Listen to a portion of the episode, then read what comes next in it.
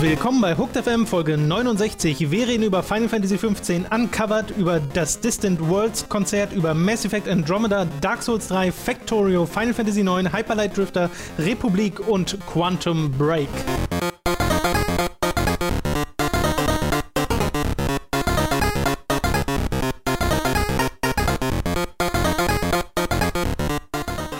Herzlich willkommen zu eurem Lieblings-Formel 1 Podcast. Ähm, wir sind wieder da. Äh, Sport Tom und Racing Robin.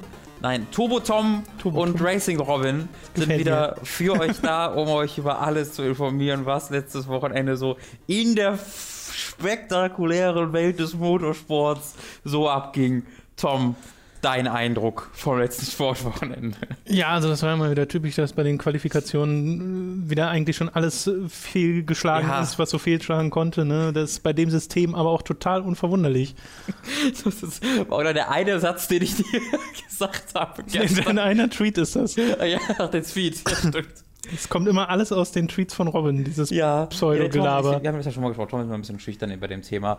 War, war ein super gutes Rennen, leider wieder extrem äh, doofes Qualifying.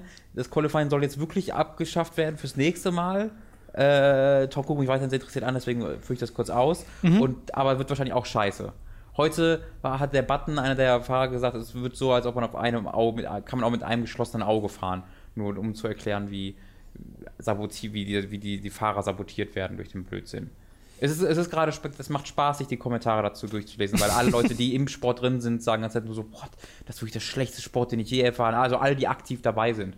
Und immer so die Geschäftsmänner und der Bernie Ecclestone so, der drüber stehen. und, Nein, nein, das machen wir jetzt so. Das macht, macht Spaß. Ähm, Als Außenstehender kann man das nur so bedingt nachvollziehen, weil es wirkt halt immer wie so eine Multimillionen-Dollar- oder Euro-Szene und die scheint dann so amateurhaft zu sein und Mhm. zwar so ähm, nicht irgendwie drei, vier Leute, die sagen, Mensch, das sind ja amateurhafte Regeln, ändert die doch mal, sondern die Leute selbst, die da Mhm. Alle. Fahrer, alle Teams, nur weil die entscheiden es halt leider nicht, sondern Ja, irgendwelche Promoter da drüber und das ist immer recht amüsant. Aber die Rennen sind gerade äh, extrem hervorragend. Also jetzt ist ein guter Ja, Moment, um. Formel 1-Fan zu werden. Hey Immerhin. Leute. Hey Leute. äh, Formel 1 reden wir jetzt erstmal nicht mehr mit drüber. Na gut, ich wollte, ich wollte erstmal die ersten 3000 Zuhörer abschrecken.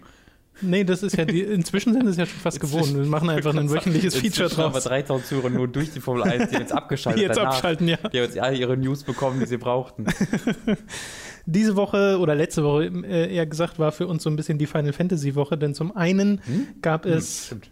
das Final Fantasy 15 Uncovered Event, also ein langer Livestream mit äh, aus dem so verschiedene Ankündigungen über Final Fantasy 15 hervorgingen und es kommt so ein bisschen raus, dass Square, wie sie es schon bei Final Fantasy 13 gemacht haben, auch bei 15 nicht in der Lage sind, einfach nur dieses Spiel herauszubringen, sondern es muss auch noch drumherum mega viel abgehen gleichzeitig. Und was da so abgeht, ist unter anderem ein Anime namens Brotherhood Final Fantasy, der sogar jetzt schon angefangen hat, wo die erste Episode erschienen ist, die aber nur so 10 Minuten geht. Oder ging sie 10 Minuten? Ein bisschen Oder waren es glaub ich. 20? Also es, waren keine, es war keine voll, ich glaube, es waren 10 11 Minuten. Wirkte auf jeden Fall sehr kurz. Und es wurde angekündigt, dass es einen CG-Film geben wird namens Kingsglaive mit äh, Heißt das Glaive oder Glaive? Kingsglaive? Keine Bin mir auch Ahnung. nicht Also Glaive ist doch eine. Waffe, oder? Ist Glaive nicht so eine, Eigentlich schon. so eine Ding, so ein Dingens, so ein Ja, Dingens, Tom? ja, ist ja, nicht so, ja, Glaive ist doch so ein Dingens, ne? Und da sind so Sprecher dabei wie Aaron Paul oder Sean Bean und da gibt es auch einen Trailer zu und dieser CG-Trailer sieht wirklich toll aus. Also rein technisch ist das schon sehr beeindruckend. äh, äh, Lena He- Headey heißt sie auch. Die, äh, ich glaube, sie spielt Dingenskirchen in Game of Thrones. Wie heißt sie? Na? Äh, die Na? Königin meinst du? Ja, Ja, genau. Die spielt die Sassy. Cersei, genau, die spricht auch jemanden. Ich weiß nicht, hey, wie wird die aus, wie, wie ist der richtige Name? Lena? Ich weiß auch nicht, wie man es genau ausspricht. Mir ist allerdings im CG-Trailer aufgefallen, dass die Leute alle so ganz bisschen anders aussehen als im eigentlichen Spiel. Ganz- Also, ja, ja. Es gibt ja verschiedene Charaktere, da gibt es auch schon, schon so Vergleichsshots. Okay. Äh, bei einem denke ich mir, okay, der sieht im Endeffekt so aus, wie ich mir eine komplette CG-Variante davon Mhm. vorstellen würde.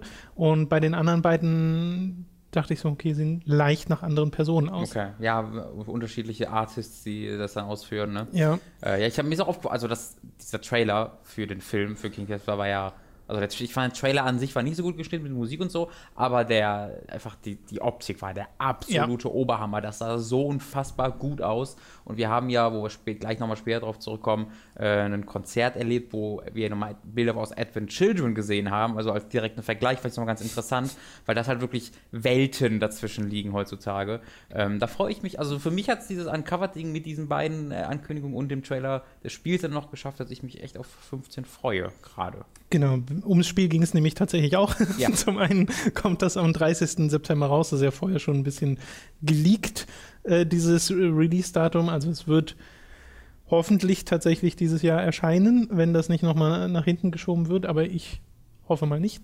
Das können sie nicht machen. Du kannst nicht so ein Release das wäre, so ankündigen. Ja, das wäre. aber trotzdem, äh, bei dem Spiel zehn Jahre, ne, wird das schon irgendwie in irgendeiner Form hin und ja, her geschubst bei, der bei Square Enix. Könnte ich mir auch noch vorstellen. Genau.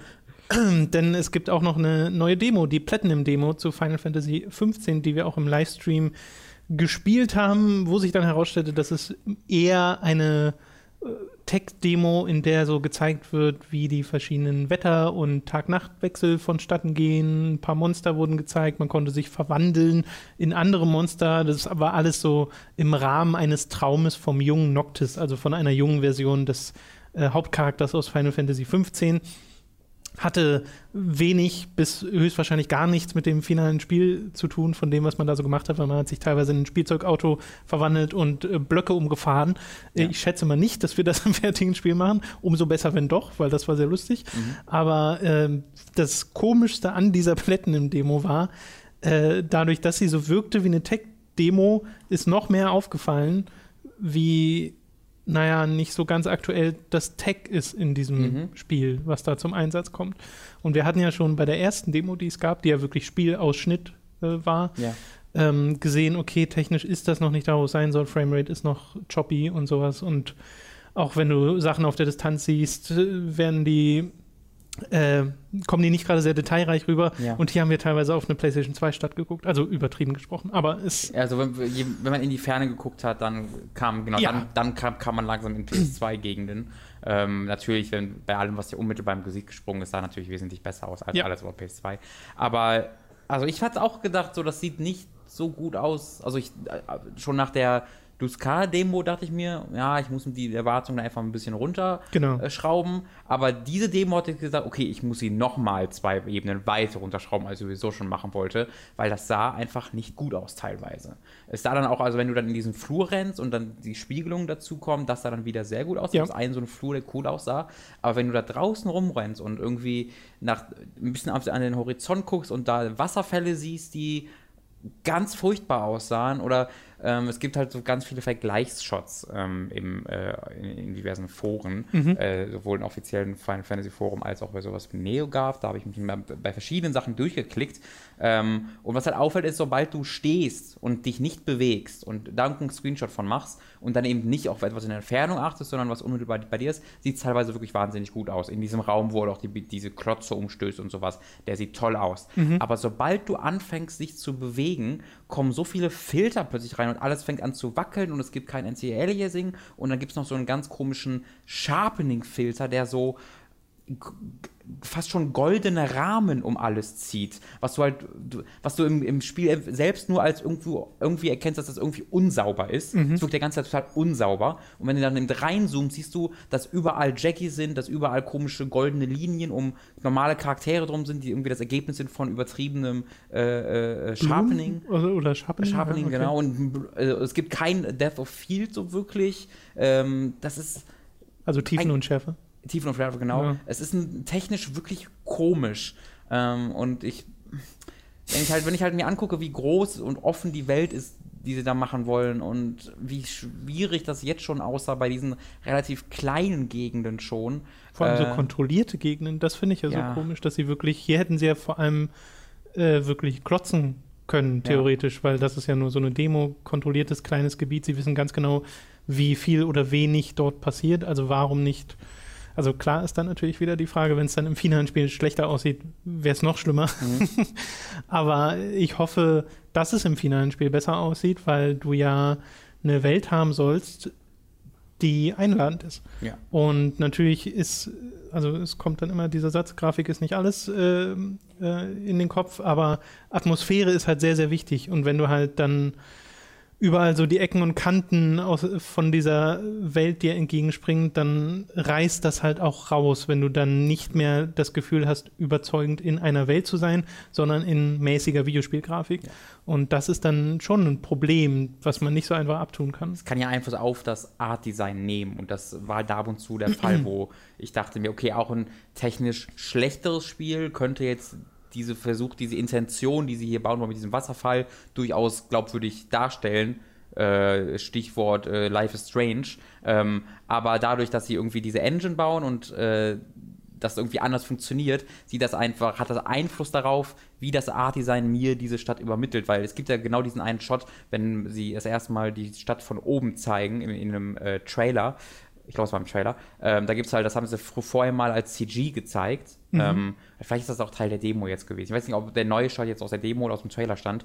Jeweils gibt es da halt einen Vergleich der, der, der, ursprünglichen Intention, die halt mit CG gemacht wurde, und dem, wie es jetzt aussieht. Und das eine ist halt eine spektakuläre, wunderschöne, glitzernde Stadt und die andere ist so total gräulich, bräunlich und du hast keine, keine, Lust, keine bunten Lichter mehr, du hast nicht diese spektakulären Wasserfälle im Hintergrund, sondern es sieht alles so ein bisschen ja, es sieht aus nicht mehr wie eine große, spektakuläre, einladende Hauptstadt, sondern eher wie eine na, so im Krieg befindliche mhm. Stadt, die so ein bisschen sparen muss. Und das hat, das hat halt schon Einfluss darauf, wie, wie du das erlebst.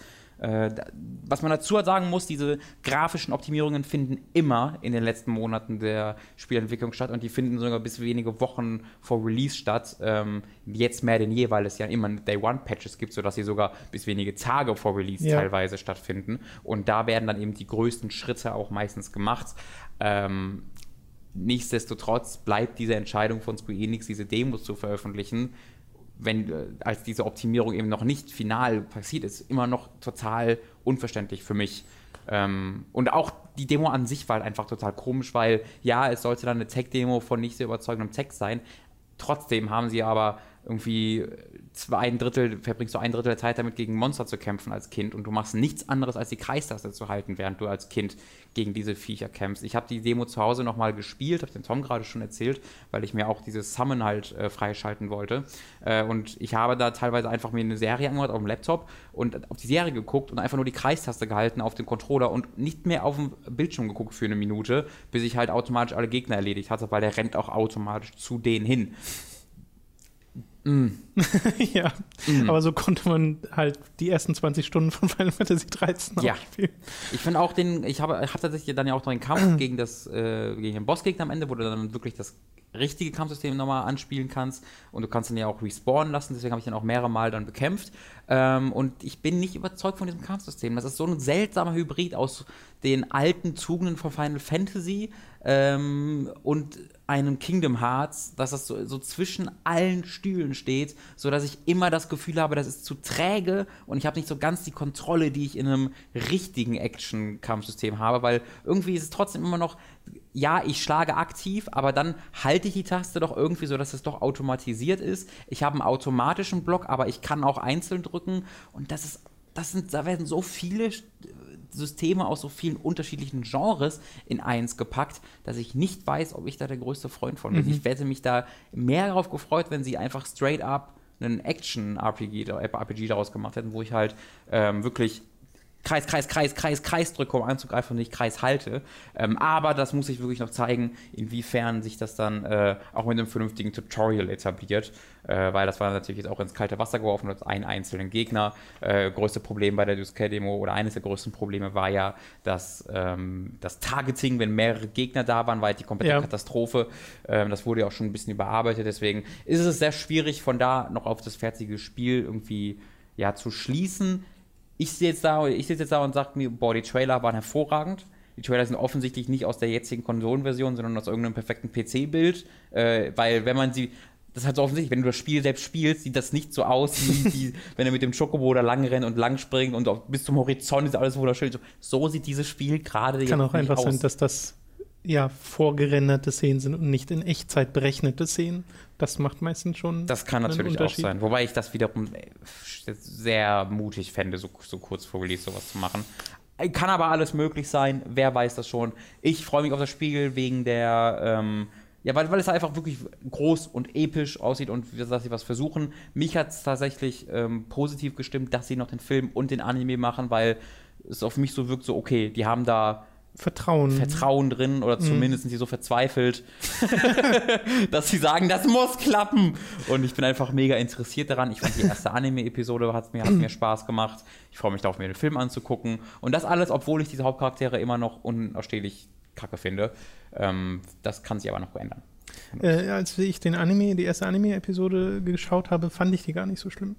Hm. Also ich glaube, da tut das äh, die japanische Sprachausgabe dem einen ganz großen Gefallen. Auf jeden Fall. Weil äh, sie haben halt so ihre eigene Art und Weise zu reden und das ins Englische zu übertragen scheint einfach nicht so gut zu klappen und deswegen klingt es im Englischen immer mega komisch. Ich glaube schon, dass das klappen würde. Ich glaube, das liegt einfach ganz konkret daran, wie es gemacht wurde. Das du kann kannst, natürlich glaub, auch Du kannst sein. alles vernünftig ja, machen. Ja, natürlich. Äh, ähm. Äh, aber es scheint schwieriger zu sein ja. als äh, jetzt so ganz normale Charaktere und das hier sind halt so, na Jugendliche nicht, aber halt junge Erwachsene mhm. und Sie scheinen das schon geändert zu haben für die neue Demo. Fand ich im Anime besser. Ich habe das selbst nicht gesehen, weil ich habe größtenteils ohne Ton gespielt, weil warum für. Aber der erwachsene Noct scheint in der Demo, der scheint irgendwann mal zu sprechen. Zumindest habe ich gerade gelesen, dass der nicht mehr diese Batman-Stimme haben soll, wie das in der ersten Demo war, was mega peinlich war. Äh, ja, was übrigens auch noch gesagt wurde, ist, dass das Spiel derzeit nicht für den PC geplant ist. Es gab Wurde das mal, gesagt? Ja, Oder einfach von, nee, von dem äh, Tabata, was glaube ich der Oh. Produzent Okay. des Spiels ist. Ich bin mir gar nicht ganz sicher, ob es wirklich der Produzent ist oder was vielleicht sogar der Director. Jedenfalls jemand von Square Mhm. hat gesagt, äh, dass das momentan nicht für PC in Entwicklung ist, beziehungsweise geplant ist, äh, dass sie dass sich auf One und PS4 fokussieren und danach schauen, okay, was machen wir wegen PC-Version. Okay. Dadurch, dass Square Enix aber in letzter Zeit sehr viele Sachen auf den PC im Nachhinein geholt hat, halte ich es einfach für sehr wahrscheinlich, dass das dann ein halbes Jahr später oder so Ja, den, oder- oder ein Jahr Das, später das ist oder drei. Jahre später, weil Square Enix halt immer sehr, sehr viel später Ja. da war. Na, guck dir die drei, guck jetzt auch Lightning Returns an. Das hat Naja, jetzt auch ja, ja, aber gedauert. das kam jetzt irgendwie alles auf einmal. Weißt du, sie haben Final Fantasy 7, 8, 9 wollen sie noch, äh, 13, 13.2 und Lightning Returns in einem verhältnismäßig kurzen Zeitraum alle auf Steam Mhm. rausgehauen. Und das scheint irgendwann mal so eine Entscheidung gewesen zu sein, okay, wir machen das jetzt und dann kamen nach und nach diese Dinger raus. Äh, und dadurch, dass sie das vielleicht jetzt schon wissen, dass sie das vorhaben, hoffe ich, dass wenn sie es tatsächlich vorhaben, dass dieser Abstand nicht so riesig wird. Okay. Weil drei Jahre wäre wieder erneut sehr lächerlich. Und man muss hoffen, dass, es, dass sie es halt richtig machen. Weil, also Lightning Returns war dann ganz Ja, okay. Lightning Returns, ja, obwohl, Aber- das lustig war mit dem, du musst oben links mit der Maus hin und dann kommt Stimmt, dieses ja. Dateifenster, um in die Option Ja, zu ja, kommen. Das, das war also- sehr komisch. Und trotzdem war das für die Verhältnisse von Square Enix noch alles ja, die ziemlich Performance okay, war einfach ganz gut. Weil 13 und 13.2 sind halt ein absolutes Volldesaster gewesen von, von ihren PC-Ports her. Ähm, deswegen, also ich finde erstmal, ich finde es erstmal ganz gut, dass sie es jetzt nicht auch noch draufladen, weil die Ja. brauchen offensichtlich die Zeit, um die Konsolenversion fertig zu bekommen.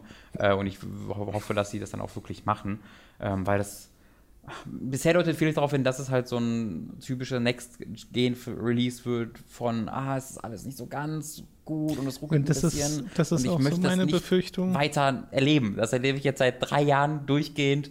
Ich würde gerne, dass dieses Spiel vernünftig mit 30 Frames läuft und nicht ganz Zeit unsauber Das, aussieht. das finde ich halt total interessant, weil Final Fantasy 13 äh, habe ich auf der PS3 gespielt. Das wirkte mega polished. Ich Mhm. Ja. hatte nie das Gefühl, dass das irgendwie nicht in der Framerate läuft, in der es laufen sollte oder dass irgendwas falsch aussah. Absolut. Und 13.2 habe ich dann ja kaum gespielt. Das hast du ja dann Mhm. äh, auch bei Time to 3 gezockt, als wir es gespielt haben. Wirkte aber, Da war es nicht mehr so.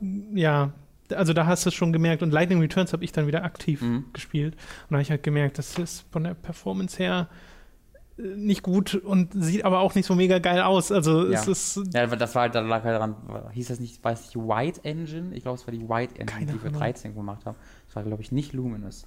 Ähm, jedenfalls haben sie ja die 13 Engine halt immer noch benutzt für 13.2 und Lightning Returns, sondern völlig andere Spiele nach Ja. Mit völlig anderen Konzepten, Open World plötzlich und äh, da hat er dann die Engine einfach so gesagt, was zum Teufel ist eine Open World? Hier, nimm diesen, nimm diesen, diese Schlammtextur. Da. Hast du deine Open World. und deine 20 Frames die Sekunde. Ja, und diese, hier, aus diesem Stück Schlamm kannst du einen Hund basteln, wenn du möchtest. Have fun. Tschüss. Ja, also so viel dazu, so viel zu Final Fantasy 15, ein Spiel, auf das ich immer noch sehr, sehr gespannt bin. Allein weil halt einfach das große nächste Final Fantasy immer noch so ein Ding ist. Mhm. Und wie gesagt, die Trailer und so, da sieht man ja schon diese ganzen Elemente, die vorkommen in diesem Spiel. Es wird halt einfach, glaube ich, ein bisschen ein Event, dieses Spiel zu spielen, ob es nun Ja. gut wird oder nicht. Allein weil dieses Ding zehn Jahre Entwicklungsgeschichte hinter sich hat. Und ähm, wenn das bombt, dann weiß ich ehrlich gesagt nicht, wie Square Enix das machen will. Ich habe ja auch schon diese eine Schätzung gelesen, ne, dieses Das war offiziell. äh, na, sie haben, die offizielle Aussage war doch, eine Million Verkäufe pro Entwicklungsjahr Ja. muss, muss es Mhm. schaffen. Zehn. Genau. Ja. Es wären 10 Genau. Millionen, weil es 10 Jahre in Entwicklung ist. Genau. Aber haben Sie das offiziell bestätigt? Das frage ich mich.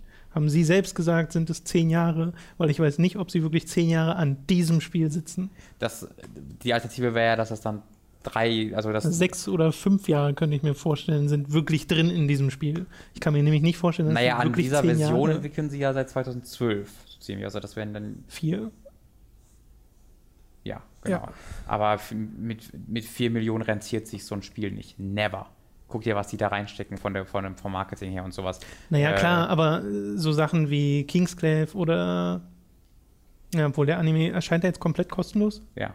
Aber Okay. ja, aber ich meine auch, aber auch solche Events, die ganzen, Tra also die, die das, da steckt ja unfassbar viel Marketing Mhm. hinter und ja auch eine, eine, eine riesige Technologie und wie viele Leute davon arbeiten. Also wenn ich jetzt davon ausgehe, wie jetzt irgendwie von, bei Metal Gear Solid oder sowas die, die, äh, die Analysen waren, würde, erscheint es mir sehr, sehr unrealistisch, dass alles unter 5 Millionen auch nur ansatzweise re relevant wäre dafür. Ähm, deswegen glaube ich halt nicht, dass 4 Millionen das sein kann, deswegen muss es eigentlich die 10 Millionen sein. 10 Millionen halte ich für mega dumm. Ja, aber auch das passt zu Square Enix, weil denk mal, überleg mal, wie das damals bei Hitman Absolution Ja, war und Tomb Raider. natürlich. Da hat sich Tomb Raider irgendwie 6 Millionen Mal verkauft und sie, das, ja, also das geht ja, da hat sich mindestens 83 Millionen Mal verkauft. ähm, Ja. War der das gleiche Spiel. Deswegen, Square Enix ist da, hat da eine, eine Historie von viel, viel zu. Also, ich weiß übrigens nicht, ob es bei Tomb Raider wirklich 6 Millionen war, aber jedenfalls Nee, es war sowohl Hitman als auch Tomb Raider, die sich beide gut verkauft haben. Für Sleeping Dogs, das, glaube ich, auch. Es war, es war noch was. Ich glaube, es war Sleeping Dogs, was noch. das kann sein, wo es jedenfalls immer mehrere Multimillion-Seller waren. Mhm. Und äh, gerade im Fall von Hitman äh, Absolution war es damals, glaube ich, was jetzt nicht so gilt als die Franchise, die ganz viele Millionen Ja. einbringt. Äh, war das erfolgreich? Bei Tomb Raider war es ein Reboot. Und für ein Reboot war es erfolgreich. Ja. Und da hatte Square Enix auch gemeint, ja, okay, das ist unter, hinter unseren Erwartungen äh, zurückgeblieben. Genau. Das ist halt ein bisschen komisch. Ja. Dann sind eure Erwartungen falsch. Aber dann hoffe ich ja eigentlich eher, dass man daraus lernt und dann, aber naja. Äh, okay. Also ich glaube auch, dass niemals 10, Mi- an 10 Millionen rankommen wird. Das ist einfach utopisch. Also dazu müsste es, glaube ich, ein Kritikerliebling sein Mhm. und sich unter Fans dann mindestens genauso beliebt sein und sich dort total verbreiten. um auf eine 10 Millionen zu kommen, reicht es nicht, die erste Welle des Hypes zu reiten, sondern da musst du die folgenden Monate äh, die Welle immer, immer, immer weiter reiten. Und das geht eben nur über äh, positive Kritiken, über Beim Final positive Spieler, die Fantasy- das ihren Freunden erzählen. Ginge es ums Final Fantasy VII Remake wiederum. ja, da, das kann ich mir schon eher das kann vorstellen. ich mir dann auch eher vorstellen. Okay, wir, ich habe ja gesagt, das ist für uns eine Final Fantasy Woche gewesen. Das äh, lag auch unter anderem daran, dass wir am äh, Samstagabend äh, Pressetickets hatten für das Distant World Final Fantasy Konzert, das äh, es ja schon eine ganze Weile gibt. Wie lange haben sie gesagt? Es war Wir schon im neunten. Jahr, hat er gesagt. Ja, genau, irgendwie das, der, der zehnte Geburtstag ansteht, ne? ähm, was sehr beeindruckend ist. Äh, das war hier in Berlin im Tempodrom, haben auch ein paar Fans getroffen. Liebe Grüße an dieser Stelle nochmal. Und äh, ja, das waren, ich meine, wie lange ging das? Knapp zwei Stunden? Ich glaube, es waren eher eher so anderthalb. anderthalb, genau, Ja. vor allem wenn man die Pause dann noch abzieht. Und es war ein kompletter Mix aus verschiedensten Final Fantasy Musikstücken, der äh, erstmal ganz allgemein gesagt mir sehr gut gefallen hat, weil ich halt Final Fantasy Fan war, müsste man ja schon fast sagen, weil die aktuellen Spiele es halt nicht mehr so richtig für mich äh, gemacht haben. Aber ich kann zumindest mit äh, 7, 8, 9, 10, ein bisschen auch mit 12 was anfangen. Von 13 zumindest die Musik finde ich super. Oh, Und von 6 mit der Musik habe ich mich beschäftigt. Alles davor eher nicht so. Mhm. Äh, und da wurde ich mit den meisten Sachen sehr gut abgeholt. Mhm. Es bei dir? Äh, nicht ganz so. Ich, mir, ist, mir ist bei dem Konzert wieder aufgefallen, was auch schon bei Video Games Live war es noch viel heftiger, aber da war es auch so, dass ich kein Freund davon bin, einen riesigen Bildschirm davor oder dahinter zu packen, vor den äh, Leuten, die da die Musik machen, weil das finde ich total ablenkt. Also sie fangen dann mit einem sehr, haben mit einem sehr großen, sehr epischen Final Fantasy XIV Song angefangen, der halt wirklich ein guter Song war, war aber super. währenddessen siehst du ununterbrochen diese mega hässlichen Charaktermodelle, also diese komischen und nichtssagenden random Fantasy-Viecher aus, aus Final Fantasy 14 mit ihren. Die, also, da gibt, was ich damit meine, ist, da gibt es ja keine groß krass. Also, es gibt halt ein CGI-Intro, was sie dann benutzt haben, aber dann ging es halt sehr schnell zu puren Kampf-MMO-Kampfszenen. Dann siehst du da diese random Leute in, in ihren MMO-Kampfszenen aufeinander draufkloppen, was so gar, was dieser Musik überhaupt gar nichts hinzufügt. Ähm, es gab ein, zwei Stellen, wo sie dann wirklich mal ein Video gemacht haben, was auf dieses, den Song ausgelegt war, ja. beim Chocobo-Theme zum Beispiel, aber zu ganz großen Teilen war das einfach nur random Footage. Gameplay-Footage. Ja. Und ich finde, ich fand das total störend. Also ich, naja, total störend ist übertrieben, weil ich da jetzt, da komme ich gleich noch zu, weil ich jetzt emotional nicht so ganz krass da investiert war. Aber ich, sobald ich mal so bewusst gesagt habe, okay, ich gucke jetzt mal nicht auf den Bildschirm, sondern ich gucke auf die Leute, die die Musik da unten spielen, habe ich die Musik direkt viel bewusster wahrgenommen, als wenn ich auf das Gameplay geguckt habe und mich halt davon ablenken lassen. Das versuche ich zu sagen. Ja, äh, kann ich auch total nachvollziehen, weil ich glaube, mir ist im Nachhinein auch lieber gewesen, wenn sie zumindest bei den meisten Sachen äh, keine andauernde Footage gezeigt hätten, sondern vielleicht einfach nur das Logo vom Spiel stehen das lassen oder sowas. Das fand ich dann super cool. Genau, es gab ja relativ zum Schluss war es mal bei einem, genau. auch bei einem 14-Track, glaube ich, wo einfach nur das Logo äh, da stand und nicht kontinuierlich irgendwelches äh, Gameplay-Material, was halt nicht darauf geschnitten ist. Ja. Und dadurch auch, wirkt es halt sehr random. Auch wenn es so geschnitten ist, ne? Wenn du halt einen mega epischen Song aus Final Fantasy VII spielst und dann Gameplay aus Final Fantasy VII währenddessen zeigst, mhm. wie, wie sie da mit ihren dicken Armen und Nicht-Animationen so durch die Welt sich drehen das passt einfach nicht so mega gut. Und natürlich ist das dann für mich, funktioniert bei mir besonders nicht, weil ich halt keine Nostalgie dafür fühle. Wenn du Nostalgie dafür fühlst, ist, spürst, ist es bestimmt nochmal eine ganz andere Geschichte. Nichtsdestotrotz gibt das dieser Musik halt echt so gar nichts Zusätzliches. Sie haben bei vielen Final Fantasy VII Songs einfach zu dem Trick gegriffen, halt Footage aus Advent Children zu zeigen. Ähm, ja. Das wäre auch sehr. Entweder aus Advent Children oder sie haben die CG-Movies aus Crisis Core ja, genommen. genau. das fand ich sehr lustig. Ich wo ich so dachte, ja, ich weiß ganz genau, warum ihr das macht. Aber bei einem Final Fantasy VII Track kam dann trotzdem Gameplay. Ja, ähm, äh, ja wie gesagt, ich fand es deutlich angenehmer so, als es bei Video Games Live war. Ja, auf jeden Fall. Weil bei Video Games Live war es ja wirklich teilweise nicht mal Footage aus den Spielen, sondern irgendwelche semi-guten Artworks oder Cosplays ja, aus DeviantArt, genau gerade bei den Square Enix Sachen. Und äh, hier ist mir dann Footage tatsächlich lieber, weil das finde ich dann tatsächlich weniger ablenkend. Äh, aber ja, ich glaube, man hätte einfach Standbild oder sie haben ja so Sachen gehabt, wo sich einfach mal nur Kristalle gedreht haben, mhm. dass man sowas ja, halt äh, zeigt, nichts, was kontinuierlich ganz genau irgendwas, was ablenkt. Atmosphäre erzeugt. Genau, das, ja. ist, das hat mir halt gefehlt, einfach Sachen, die Atmosphäre erzeugen und nicht die, guck mal, Bilder, Bilder, Bilder, Bilder. Da genau, fühle ich mich halt so, wir müssen, wir machen was für Videospieler, die müssen, äh, müssen bespaßt werden, sonst haben die keinen Spaß daran äh, was auch bei Videogames Live viel krasser war mit ihren ständigen Fragen und mhm. Gewalt in Videospielen ist doch voll gut, nicht wahr? Oh, das war alles ein bisschen unangenehm. Naja, hier gab es so ein bisschen Pandering zu Final Fantasy Fans, was ich bei einem Final Fantasy Konzert, ja. wo es nur um Final Fantasy Absolut. Musik geht, aber auch nicht so schlimm fand.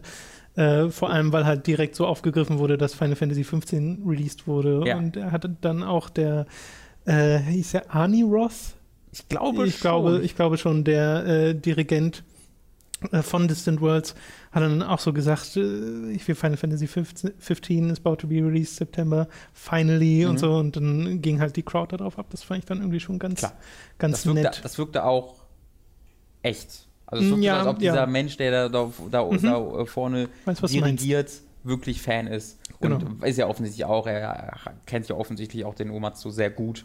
Äh, ja. Und die arbeiten zusammen an diesen Konzerten. Und der so. vor Ort war, muss man genau. auch dazu sagen. Der war vor Ort. Der Was saß, für ein sexy, sexy Mann. So, der saß äh, im Publikum zum Schluss. Ich weiß gar nicht, soll man sowas spoilern für Leute, die schon noch mal zu einem Distant World Konzert gehen? Weil es gab ja schon, ja. sie haben so ein paar Sachen. Tom, wir spoilern jetzt Konzerte. Naja, ich, ich sag das, äh, frag das bewusst, weil das ja nicht bei jedem Konzert so sein wird. Ja. Also es ist ja wohl nicht üblich, dass beide bei beiden Konzerten immer die ganze Zeit dabei sind, so wie ich das verstanden habe. Kann natürlich auch äh, falsch sein und Nobuo Uematsu ist genauso bei jedem einzelnen Konzert dabei. Äh, okay, dann sagen wir es, dass äh, nämlich es zum Schluss nochmal ähm, One Winged Angel gespielt wurde. Ja. Aus Final Fantasy VII. Und äh, davor war halt Uematsu auf der Bühne und eigentlich hieß es schon, das Konzert ist vorbei und dann, hey, sie wollen noch mehr. Und dann hat Uematsu gesagt, dass er gerne singen wollte Mhm. äh, hier in äh, Berlin auf der Bühne und hat sich dann tatsächlich für, äh, für One Winged Angel zum Chor gestellt und die Sephiroths mitgesungen, die Ja. immer kommen. Ne, alle, hat- auch, auch den Rest hat er. Und den Rest ja natürlich auch. die ganze Zeit. Äh, das fand ich total drollig. Ja. Also der, der hat auch scheinbar sehr viel Spaß einfach nur gehabt bei der ganzen Ja, der wirkte auch, also dann, auch danach, nachdem wir irgendwie drei Stunden schon da saßen, Autogramme gegeben hat, sah der immer noch happy aus. Äh, sie wirkt wie ein sympathischer Typ, genau wie auch sein Kollege. Ähm, und hat halt eine absolut grandiose Frisur, die ich ihm sofort klauen wollte eigentlich. Obwohl, mit dem Wissen, dass sie mir nicht mal ansatzweise so gut stehen würde, natürlich. weil er so lange Haare hat. Ja, der hat so mega lange Haare, ich habe es nie gesehen an ihm und dachte mir so, boah, ist der cool. Wie ein Samurai, hast du gesagt. Also Mhm. das, das wirkte auch sehr gut. Ich hatte, wir hatten, wir hatten vorher mal darüber diskutiert, deswegen habe ich das auch so gefeiert, dass er dann angefangen hat zu singen, äh, weil wir hatten vorher so diskutiert, ich weiß nicht, ob es mit dir war oder, oder mit einer Freundin, jedenfalls habe ich dann irgendwie gesagt, so ja, Omatsu ist ja auch da, aber der, der, ist nicht da war auf der Bühne dabei. Und ich weiß nicht, ob es dann du meintest oder sie das meint, jedenfalls meinte irgendeiner von euch dann, ja, was, was soll der auf der Bühne machen? Ist doch klar, sei nicht. Dabei habe ich halt gesagt, ja, kann auch singen oder so. Ja. Ha, alle so gelacht. Als er dann er gesagt hat, ja, I would like to sing, bin ich halt fast aufgestanden und so, ha! Weil ich Ja. so gefreut habe, dass das dann passiert ist. Aber ich meine, das eigentliche Highlight ist halt die Musik selbst. Und wie gesagt, dadurch, dass ich sehr viele Stücke davon wiedererkannte, habe ich wirklich äh, viele, viele Gänsehautmomente gehabt. Und das fing halt schon an mit diesem, dieser ganz normalen, äh, dem Final Fantasy Theme im Endeffekt. Die Musik, die in jedem Final Fantasy oder in so gut wie jedem Final Fantasy ganz am Anfang spielt. Äh, oder auch so simple Sachen wie das Victory Theme oder das Chocobo Theme, was hier in so einer, naja, Pseudo-Swing-Variante spielte, was ganz drollig war. Aber vor allem sind es halt die Tracks aus sieben, aus neun und aus zehn, die bei mir am meisten funktioniert haben. Mhm. Und mit am coolsten fand ich das Battle Theme Medley, was sie gespielt haben, wo sie wirklich von 1 bis 13 war es, glaube ich. Sie haben Ja. gesagt von 1 bis 14, aber 14 habe ich da, sie haben nach 13 aufgehört, deswegen Ja. war, eigentlich nur 1 bis 13.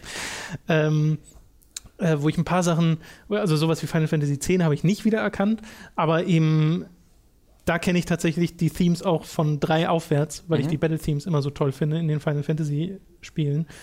Äh, und da habe ich mich sehr wiedergefunden. Also da hatte ich wirklich meinen Spaß dran. Ich habe da, glaube ich, nur 7 und 13 erkannt.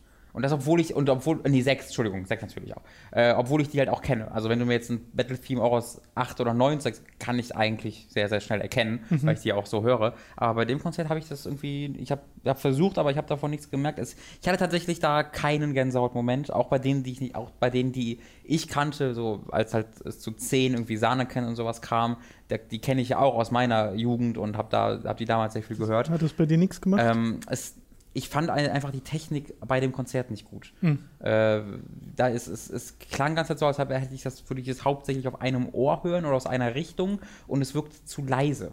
Also ich habe halt nie das Gefühl, also was auch an unseren Plätzen sehr gut liegen kann. Wir saßen halt auf so einem Oberrang rechts von der Bühne. Ähm, deswegen wurden wir halt nicht so vielleicht so übermannt von der Musik, wie wir das äh, bei, der, bei Videogames Live der Fall war. Aber da gab es halt mehrere Momente, wo ich so fast die Luft weggeblieben ist, weil so die Musik über mich weggerollt ist. Und hier wirkt es immer so, als wäre ich ein Zuschauer und äh, von mir entfernt Ja, okay. passiert halt die Musik und ich, und ich sehe so von oben drauf.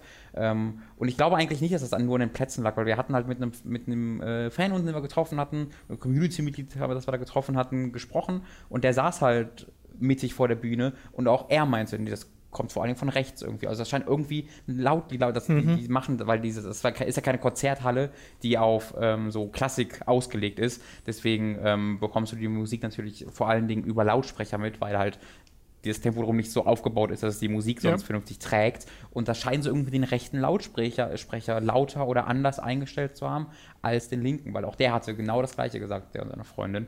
Ähm, ja, also für mich war es ganz so, es hat mir, es ich fand es nie schlecht, aber es hat mich jetzt auch nie gepackt, leider Gottes. Okay. Und zwar auch nicht leider bei den Sachen, wo ich, wo ich so fest damit gerechnet hätte, dass es das gemacht hätte. Also ich hätte auch lieber wieder diese Sätze, äh, Sitze gehabt, die wir bei Video Games Live hatten, Ja. weil wir dort halt wirklich in der Mitte und unten saßen, nicht nur wegen der Akustik, sondern auch einfach wegen der Bequemlichkeit, weil Mhm. wir saßen halt, wie gesagt, oberer Rang rechts und gerade wenn du dann hingucken willst zu dem Geschehen, Ja. äh, guckst du halt immer die ganze Zeit nach rechts. Ja.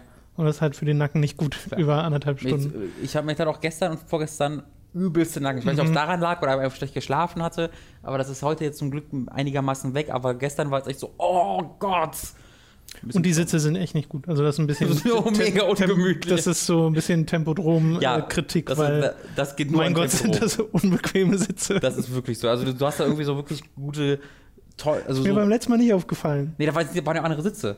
Das, ja sind, unten- dann andere Sachen, und, und ne? sind ja Stühle, die hingestellt werden. Das Genau. ist ja nicht immer, das sind ja keine festen Nicht die Sitze. festen Dinger. Und wir saßen auch wie in so einem Stadion auf so Plastiksitzen, aus so Plastikschalen, äh, was auch gar nicht halt zu dem Ja. zu der Stimmung passt, die eigentlich aufgebaut werden sollte. Das Tempodrom ist einfach eigentlich für solche Musik nicht gemacht, Mhm. natürlich. Ich habe da Serda so Mundschuh geguckt, zweimal. Das, dafür ist das Tempodrom gemacht, nicht um irgendwelche Klassik zu tragen. Äh, das ist ein bisschen, bisschen schade. Bin aber gespannt, wir sind ja im November, bald schon, dann bei Videogames Live ja wieder.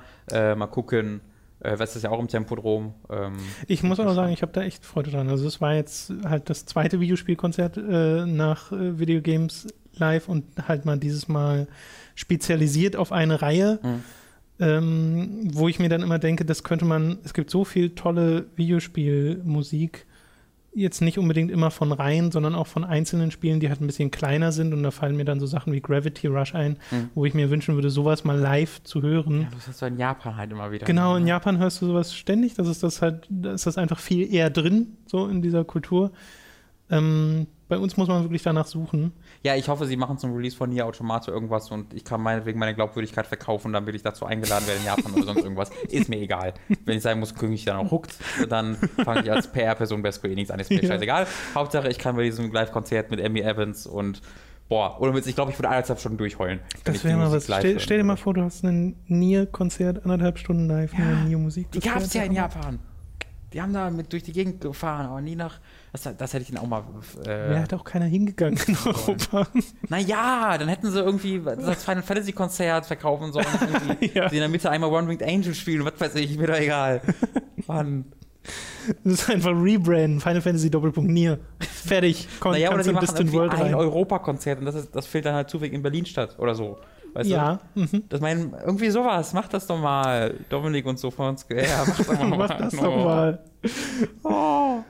Oder Lost Odyssey. Einfach so ein allgemeines, allge, allgemeines Square-Ding. Dann hast du da Lost Odyssey, dann hast du Das stimmt, Nier, das ging.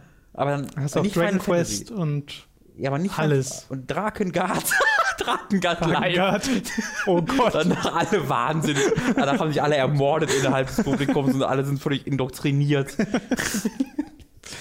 Okay, das soll es gewesen sein zu Final Fantasy und zu Distant Worlds. Kommen wir zu den anderen News. Eine Kleinigkeit äh, zu Anfang, nämlich dass Everybody's Gone to the Rapture für den PC jetzt auch endlich angekündigt wurde, allerdings noch ohne Release-Datum. Das war schon so halb angekündigt mal vorher, oder? Ich hatte immer Genau, im Kopf, jetzt- dass es irgendwie auch für PC käme. Ich hatte das auch so im Kopf, aber jetzt kam halt die offizielle Nummer von The Chinese Room von den Entwicklern, die gesagt haben, kommt für PC, äh, wir sagen euch nur noch nicht wann. Hm, okay.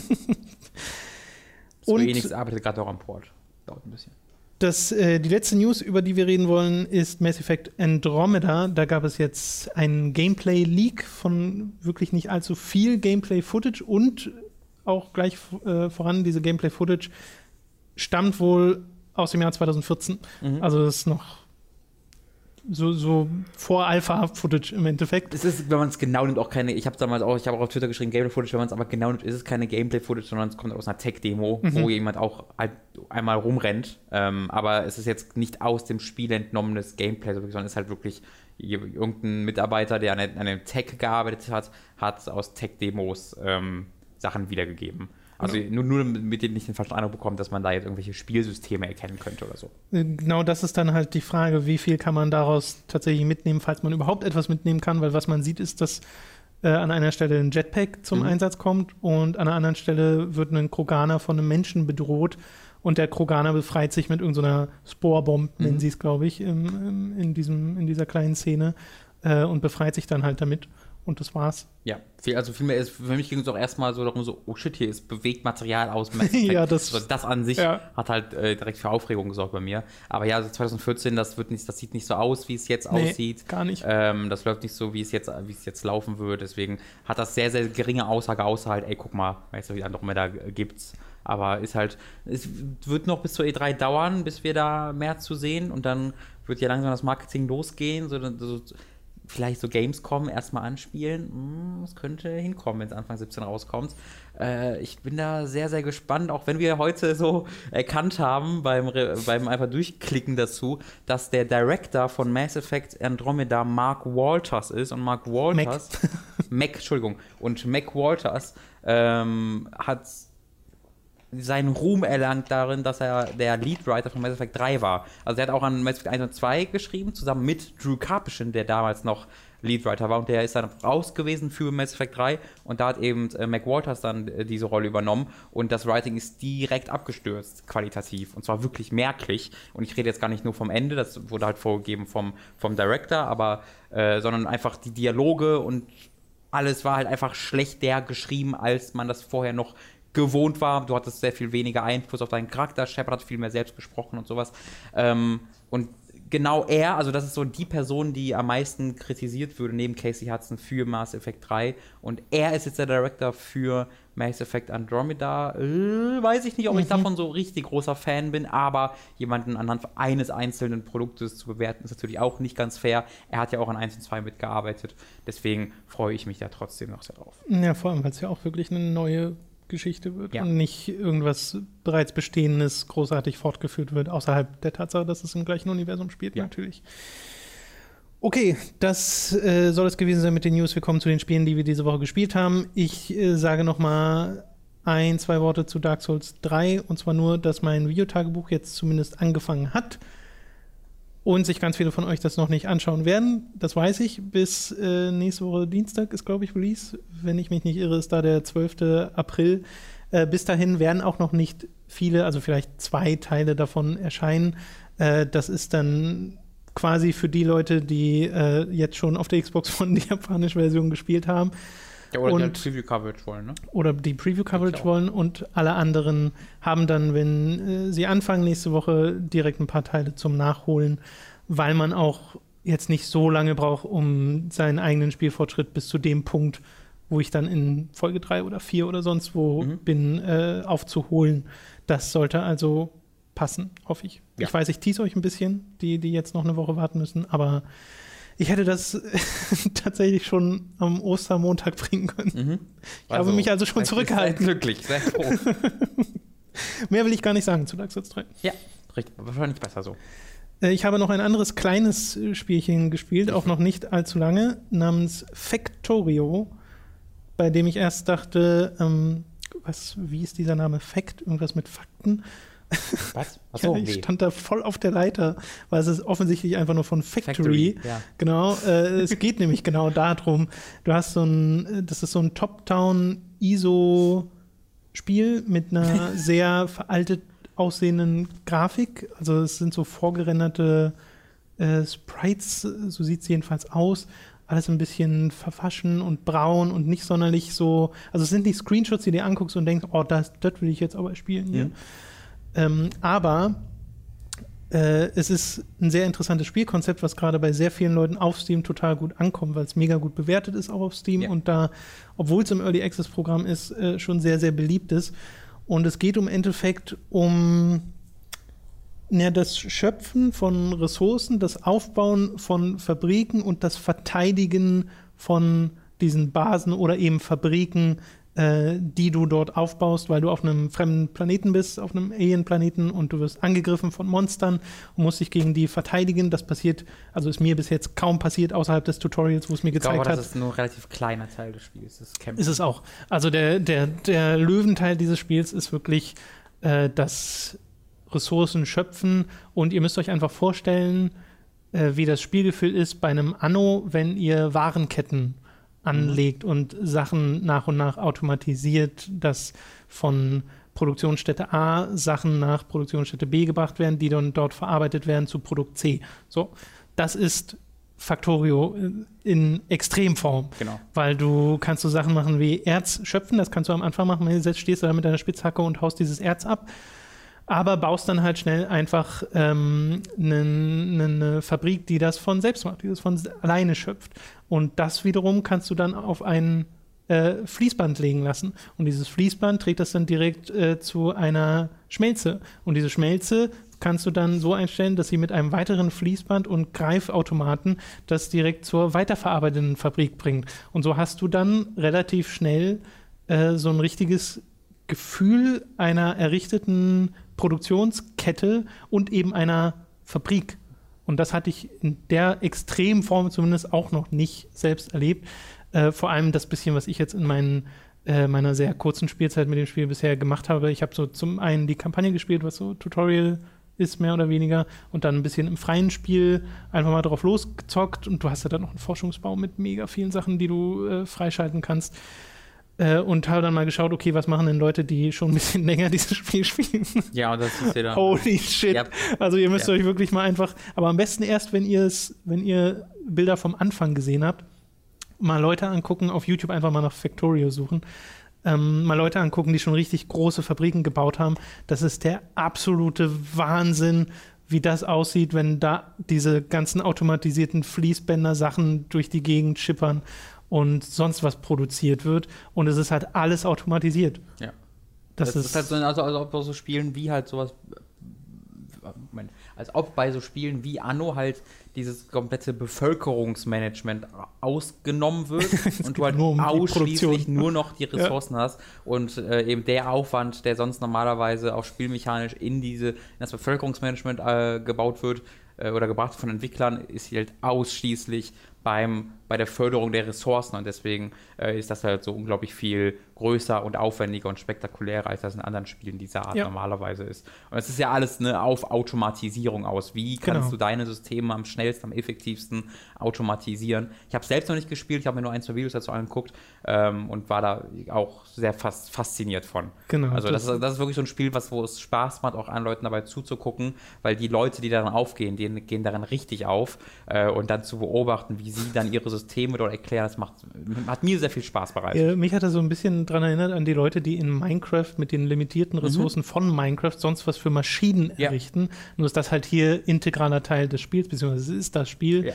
Äh, es gibt auch noch einen Multiplayer-Modus und du kannst zusammen da Sachen machen und gegen dann Aliens kämpfen und sowas. Das ist, da habe ich mich auch noch gar nicht mit beschäftigt, kann ich ehrlich gesagt äh, noch nicht zu sagen. Wollte ich nur mal anbringen, dieses kleine Spielchen, weil das, glaube ich, äh, sonst schnell mal untergeht. Mhm. Obwohl es gerade innerhalb von Steam recht beliebt ist, aber nicht so beliebt, dass es irgendwie ständig in den Topsellern ganz oben ist. Das wird immer noch dominiert von Stardew Valley, das wir immer noch nicht gespielt haben. Oder du hast so ein bisschen ich gespielt. Zwei Charaktere noch, erstellt. Genau, noch, noch nicht so. Das ist quasi durch. Noch nicht weit genug. Ähm, ja. Ich bin zum Bauhof, kann sagen, so, boah, eigentlich habe ich ach, halt doch. Ich bin was? Ich habe mein Spiel durchgespielt, weil du startest ja in so einem Bürogebäude, ne? Du bist halt so ein arbeitender ja, Mensch ja. und dann bekommst du den Brief Kenn und dann sagst du, oh, ich habe keinen Bock mehr, äh, ich fahre jetzt zu meiner Farm. Ich kann jetzt auch fragen, und ich sag, Alter, wie sieht das hier denn aus? Ist hier alles mega überwachsen. Bin ich wieder zurück ins Büro gefahren, weil ich das doch besser fand. Deswegen, das war meine, das war meine Stardew Valley-Geschichte. Okay. Du hast ähm, etwas ernsthafter Hyperlight Drifter gespielt, was wir, bisschen, ja. was wir auch im Stream gezockt haben. Und im Stream hat es mir sehr gut gefallen, wirkte wie ein sehr äh, tightes Actionspiel. Tight ist das richtige Wort, ja. Ähm, das ist aber auch vom Schwierigkeitsgrad her so ein bisschen in sich hat. Und bleibt auch so. Also es wird auch nicht unbedingt einfacher mit der okay. Zeit. Ähm, ich habe, musste das, was wir da gespielt haben, dann nochmal spielen zu Hause, weil ich leider den Spielstand nicht äh, mit kopiert bekommen habe. Ich habe es gab, gibt halt irgendwie so unter Ape Data, er legt den, den ja. Ordner an, den ich eigentlich direkt da mitgenommen habe, aber hat er nicht übernommen. Deswegen gibt es bestimmt auch Möglichkeiten, aber weil das Spiel gerade erst erschienen ist, gab es ja noch keine ausführlichen Informationen. Deswegen habe ich das dann einfach mal von neu begonnen, einfach auch, weil es mir so viel Spaß gemacht hat und ich dann mir direkt dachte, okay, ich habe auch ein, zwei Dinge mittlerweile erfahren, womit ich dann nochmal die neue Collectibles auch suchen kann in der Welt von Anfang an. Äh, und ich habe tatsächlich auch sofort eine Möglichkeit äh, gefunden, wie ich so unsichtbare Plattformen äh, herbeibeschwören oder eher sichtbar machen äh, konnte, was ich während unseres Playthroughs gar nicht, gar nicht gewusst habe. Ähm, dieses Spiel ist, ist ein ganz, ganz wundervolles. Äh, es macht hm. es. Ich glaube, ein großer Teil der Faszination, die das Spiel ausmacht, ist, dass es sich nicht erklärt.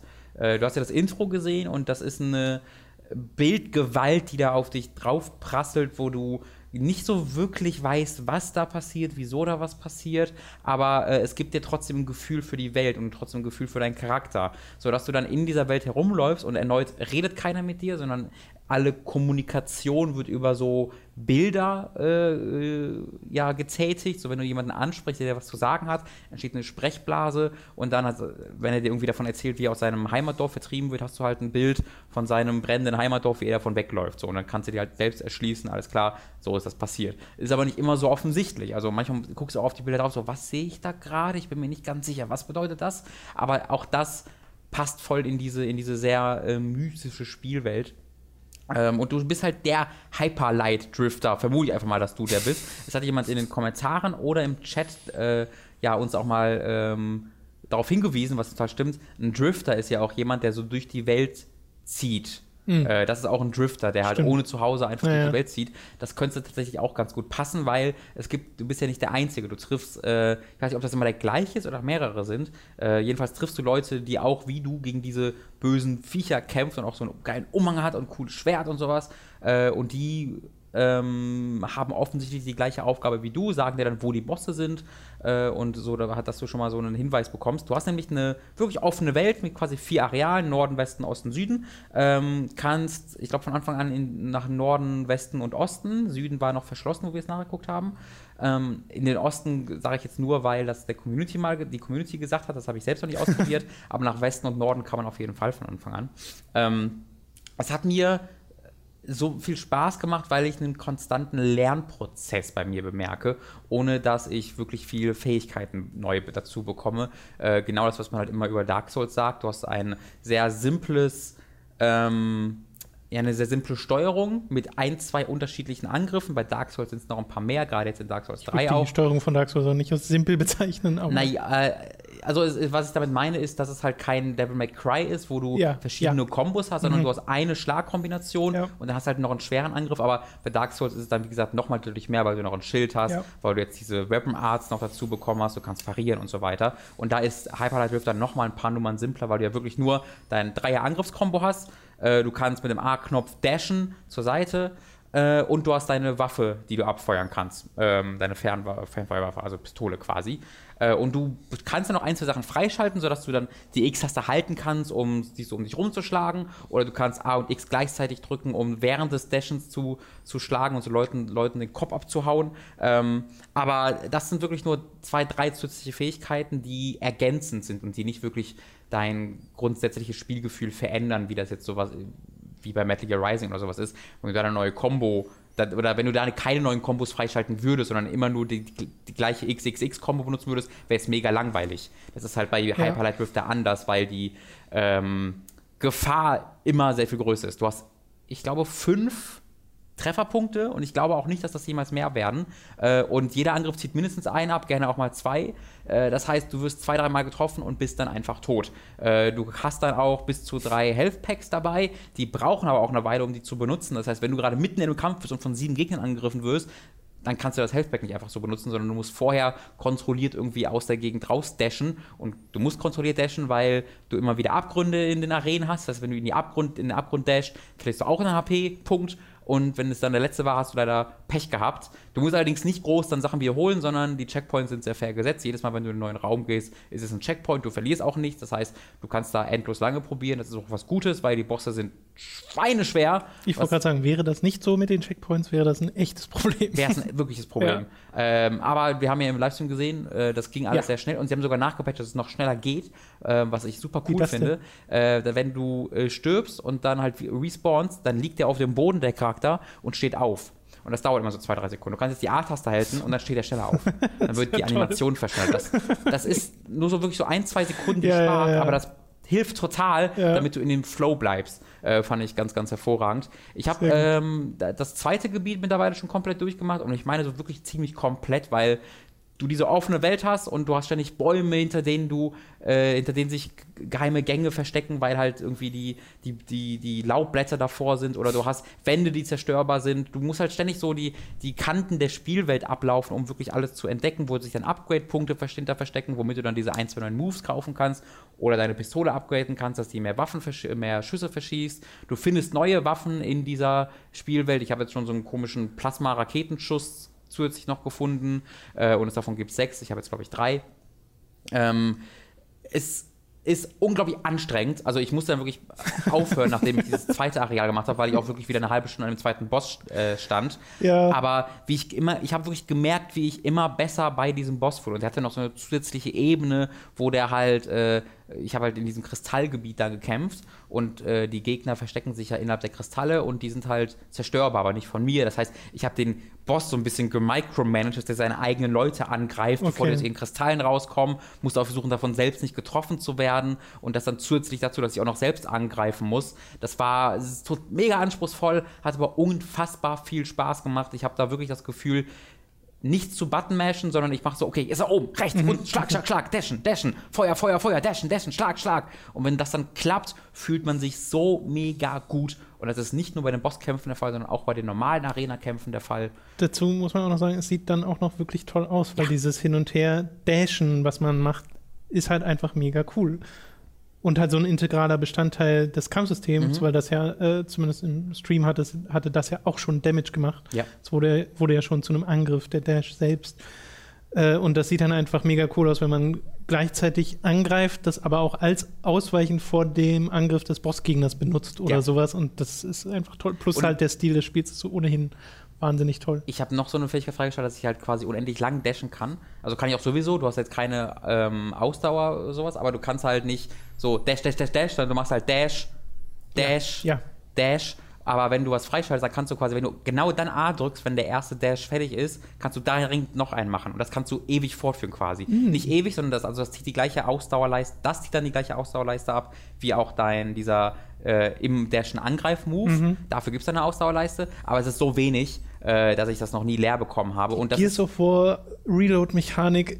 Ja, ein bisschen. aber das ist, aber das, das, ist super cool, weil A, das ist auch wieder ein Risiko, weil wenn du in diesem Dash-Modus bist und gegen eine Wand irgendwie stoßt, dann fällt er wirklich hin und dann bist du erstmal so. für, für, eine Sekunde irgendwie kannst du dich nicht mehr bewegen. äh, aber und was mega cool ist, wenn du halt so drei, vier Mal gedasht hast und dann aufhörst, dann ist es eine extra Animation, weil dann ach, wie soll ich das erklären? Dann stoppt er quasi so, aber, aber rutscht noch so ein bisschen weiter über den Boden. Es steht hm. so eine Staubwolke an dem und der, und der Mantel fliegt so nach hinten und er bleibt cool. dann so mega cool stehen. Ja. Und bei dem zweiten Bossgegner musst du quasi ein paar Meter geradeaus laufen, bevor du zu dem bist. Und dann dashst du halt da diese, diese, diese, diesen kurzen Weg entlang und dann kommt ganz kurz die Startanimation von dem Bosskampf. Und während dieser Startanimation fliege ich dann so ins Bild mit so Staub um mich rum und bin dann von zwei Sekunden wieder tot dann meistens gewesen. Aber das hat unglaublich viel Style. Dieses ja. Spiel allgemein hat so, so viel Style. Style and Substance. Style and Substance und es hat einen ganz wundervoll großartigen Soundtrack. Ähm, ich bin da komplett begeistert von momentan. Mhm freue mich da sehr drauf, die anderen beiden Gebiete noch zu erkunden. Freue mich auch sehr drauf, danach das, die Welt noch weiter zu erkunden, ähm, weil, ist, weil ich eben auch ganz Zeit Sachen finde, wo ich nicht weiß, was sie zu bedeuten haben. Du findest so komische Monolithen, die, wo dann irgendwie ein komisches Wesen plötzlich erscheint von rechts und irgend so ein Stock drauf und dann kommen irgendwelche Runen da drauf und mehr passiert nicht aber du hast irgendwie diesen Monolith aktiviert und davon ist diese Spielwelt halt voll von so Dingen, die du tust, aber du willst nicht, weißt nicht genau, wofür sie da sind, aber es ist genug, damit du äh, halt motiviert wirst, danach weiter zu suchen. Das gleiche gilt auch für die Upgrades. Du hast ja diese Upgrade-Punkte und die sind so selten, dass du dich immer super cool fühlst, wenn du die findest, aber die sind dann, dann doch so häufig auch kommen die mhm. vor, dass du das dass du ganz oft dieses Gefühl hast, aber ohne dass du jemals das Gefühl hast, die sind irgendwie oft da. Gleiche gilt für diese Secrets. Du hast halt eben ständig diese Wege, die außerhalb des Bildschirms reichen und wo du eigentlich nicht offensichtlich siehst, dass du da lang kannst. Aber du hast immer irgendwie, weiß ich nicht, davor sind ein, zwei ist der Boden ein bisschen anders eingefärbt. Oder du hast einen zerstörbaren ja. Stein, der so halb rausguckt. Das Spiel lässt sich dich immer klug fühlen, dass du diese Wege findest, aber es macht es dir nie unmöglich, diese Wege zu finden. Oder was halt Dark Souls macht, ne? dass du halt einfach eine Wand hast, vor die du schlagen musst. Und wenn du Glück hast, ist das offensichtlich oder ist deutlich. Wenn du Pech hast, ist einfach nur eine random Wand, wo du vorschlagen kannst. Und das ist halt hier nicht so, sondern hier hast du immer die Möglichkeit, wenn du ein bisschen auf deine Umgebung achtest, äh, dann doch recht einfach zu sehen, wo du lang kannst. Trotzdem bekomme ich dann dieses Gefühl, dass ich gerade was Tolles gefunden habe. Ganz, ganz toll balanciert. Super. Ja, tolles Spiel. Hyper, Hyperlight Drifter. Kostet, glaube ich, gerade 17 oder 16 Euro aktuell. 20 ist normal. Äh, 20 ist der Normalpreis. Lohnt sich sehr. Ich habe hab jetzt, glaube ich, so drei bis vier Stunden gespielt. Ähm, oder ich habe auch zwei gehört, dass es vielleicht eher. so einfach sechs, sieben Stunden geht und Ja, dann war es das, das auch schon wieder wieder, aber äh, das macht ja nichts. Ja. Ich habe ein altes Spiel gespielt, äh, hauptsächlich dieses Wochenende und zwar habe ich äh, vor dem Distant World Konzert nochmal erst einfach nur eine halbe Stunde Final Fantasy IX angeschmissen, weil ich mir dachte, das will ich mal weiterspielen. Das habe ich nämlich vor einer ganzen Weile mal mit Dani äh, zusammen angefangen und selbst davor, und zwar schon Jahre davor, äh, schon mal angefangen, selbst versucht, das äh, nachzuholen. Es Mhm. hat nie so ganz geklappt, aber als ich es dann mit Dani einmal gespielt habe, waren wir auch so neun Stunden drin oder Mhm. sowas. Äh, und ich dachte auch, wir wären schon auf Disk 2 angekommen, weil es sind ja vier CDs. Ja. ist ja wirklich die PlayStation 1-Version, die ich spiele. Ähm, äh, aber war immer noch auf Disk 1 und habe dann da halt eine halbe Stunde vor dem Konzert gespielt. Und dann haben wir das Kon waren wir auf dem Konzert Mhm. und äh, danach hatte ich halt gemerkt, okay, jetzt hätte ich wirklich mal Lust, äh, Final Fantasy weiterzuspielen. Mhm. Und habe dann einfach den so ziemlich kompletten Sonntag damit verbracht, äh, Final Fantasy 9 zu spielen. Bin jetzt insgesamt 17 Stunden drin, glaube ja ich. Ich weird. habe also gestern acht Stunden Final Fantasy 9 gespielt äh, und hatte richtig viel Spaß damit. Also mir ist wirklich nochmal aufgefallen, und so ging es mir ja schon äh, damals, als wir das angefangen haben, äh, wie unfassbar sympathisch dieses Spiel ist. Einfach nur, weil die Charaktere so toll geschrieben sind, weil es ähm, wirklich wunderbar die Dynamik hinkriegt zwischen ähm, Humor, zwischen einfach wirklich, wirklich lustigen Dialogen, aber auch zwischen guter Charakterisierung und sehr dramatischen Momenten, die mit dieser ganzen übergreifenden Story zusammenhängen, weil du hast halt Königreiche, die äh, sich gegeneinander feindlich gegenüberstehen. Du hast diese Königin Brane, die auch auf ganz vielen äh, Promo-Artworks Ah, damals. ist der, ist drauf waren. Von, äh, Was kommt jetzt für ein Witz? von äh, Wow, Robin. shit. Ist vollkommen umsonst Irgend- nicht entgleist. Irgendeine Let's Play-Gruppe aus Deutschland. Mm, ja, Brammen. schön. Egal. Hat gut geklappt. Wie hießen die nochmal? Wie hießen die nochmal? Ich weiß nicht, wen du meinst. Mann, diese größte Let's Play-Gruppe in Deutschland, dem Gronk. Pete's Meat? Ja, dankeschön. Ist das nicht der von Pizmeet? So, mach Keine. Ahnung. Ich, ich, Der ist Brammenmann. So, Okay. egal. Ach, lass mich in Ruhe. gegen Themen. Äh, dass äh, dieser große Konflikt halt auch gut zur Geltung kommt, weil da auch wirklich heftige Sachen passieren. Ich hatte immer das Gefühl, Final Fantasy IX ist eines der unbeliebteren Final Fantasies. Ähm, und wenn man sich anschaut, warum das bei vielen Leuten so unbeliebt ist, dann sind es ganz oft einfach die Designs der Charaktere. Ja. Weil halt du so Leute hast wie Queena, so ein dicker Koch, der nach eigentlich gar nichts aussieht. Das ist einfach nur wie so ein fetter, breiter Kegel mit einer riesigen Zunge und einem Kochhut. Mhm. Ähm, der auch ein, dadurch, also der redet halt auch so, das ist ja alles mit Text gemacht, ne? Aber der redet halt immer mit ganz vielen Schs, weil er halt die Zunge die ganze Zeit raushängen hat. Okay. Und bei denen geht es halt immer ums Essen.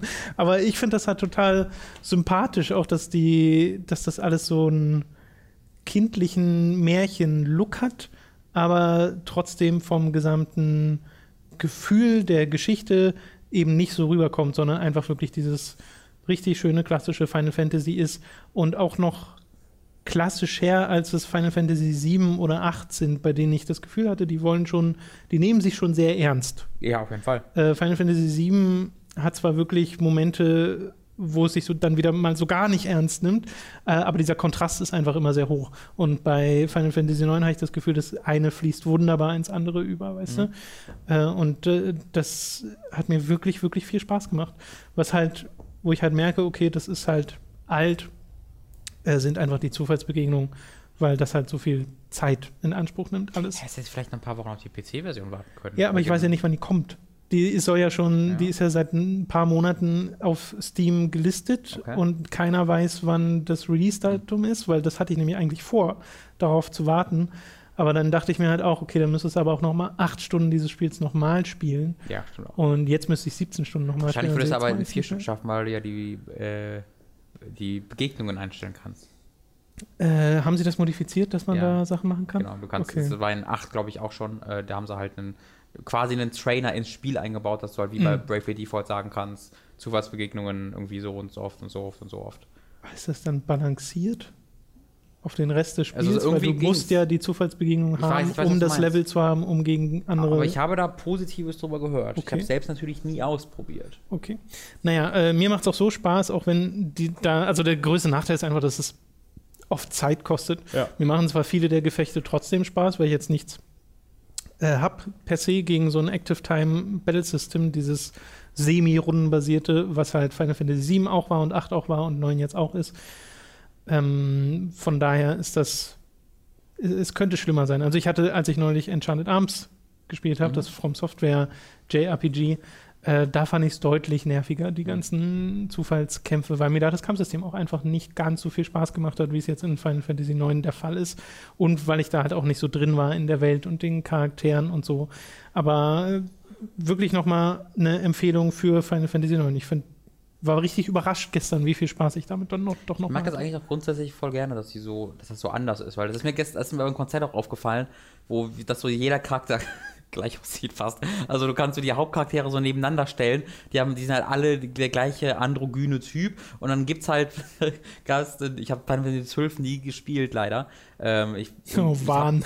ja, ja. Ich meine, nee, ich meine jetzt nicht Wahn, sondern ich meine jetzt gerade eine CGI-Sequenz, wo irgendein König und ich glaube eine so. Prinzessin oder so. Das ist doch Juna! Wo ich schwören könnte, dass Ach das so. einfach nur Hm, ich du neben ihm stand. Ähm, und das auch, ne, auch dann hier die, äh, äh, obwohl das ist mir dann bei Final Fantasy 9, glaube ich, aufgefallen. Oder war das 9? Jedenfalls gab es, glaube ich, in 9 einfach nur Chibi Tifa, wenn ich es richtig gesehen habe. Das eine einfach aus wie Tifa, Ähm, Ja, ich. Prinzessin Garnet ist halt, hat halt so schwarze, Ja. lange Haare, aber Aber da- das, ist, das fällt halt raus, weil die, die Rest der Charaktere dann natürlich doch schon sehr anders aussehen. Ähm, und es ist nicht unbedingt schlecht, wenn man dann ein bisschen mal da, da rausfällt. Das muss man übrigens eigentlich mal Final Fantasy 13 zugute halten. Da haben sie ein bisschen was anderes versucht, weil Lightning und auch Snow äh, sind jetzt nicht unbedingt die Typen, die ich vorher als Hauptcharaktere immer gesehen hätte. Mm, ja, naja, aber das haben, es war nicht das erste Mal, wenn du überlegst, Final Fantasy VI ist Terra der Hauptcharakter. Mhm. Äh, und das war da ja schon was Besonderes. Und Final Fantasy 7, 8 und dann halt auch 10, 12 wurden da sehr. Mhm. Ja, also bei Final Fantasy, vor vor allem bei Final Fantasy 8 haben sie sich halt gesagt, okay, wir gehen diesen Weg zu den eher realistisch aussehenden Menschen. Ja. Und bei Final Fantasy 9 gab es halt nochmal den Kontrast, wo alles so gar nicht realistisch ist. Ja. Aber das äh, finde ich viel einprägsamer, dass du halt diesen ähm, Soldat, Al, wie heißt der, Albert Steiner hast, der halt so äh, schon fast aussieht wie eine Puppe, äh, weil er so breit ist Ja. und diese komischen Proportionen einfach hat, nehmen sie dann, der einfach nur aussieht wie ein, äh, von den Proportionen her wie ein Jugendlicher, Ja. der dann aber auch so einen Affenschwanz hat. Ja. Äh, und diese, diese pseudo-adlige Klamotte, Mhm. obwohl er ein Dieb ist. Mhm. Also das ist so, Weird. das sind einfach Sachen, die merkt man sich. Ja, es ist weird, es ist Ja. wirklich weird, aber schön weird. Und äh, ich habe hier halt wirklich Spaß an der deutschen Übersetzung, weil es ganz viele Charaktere gibt, die mit Akzent sprechen.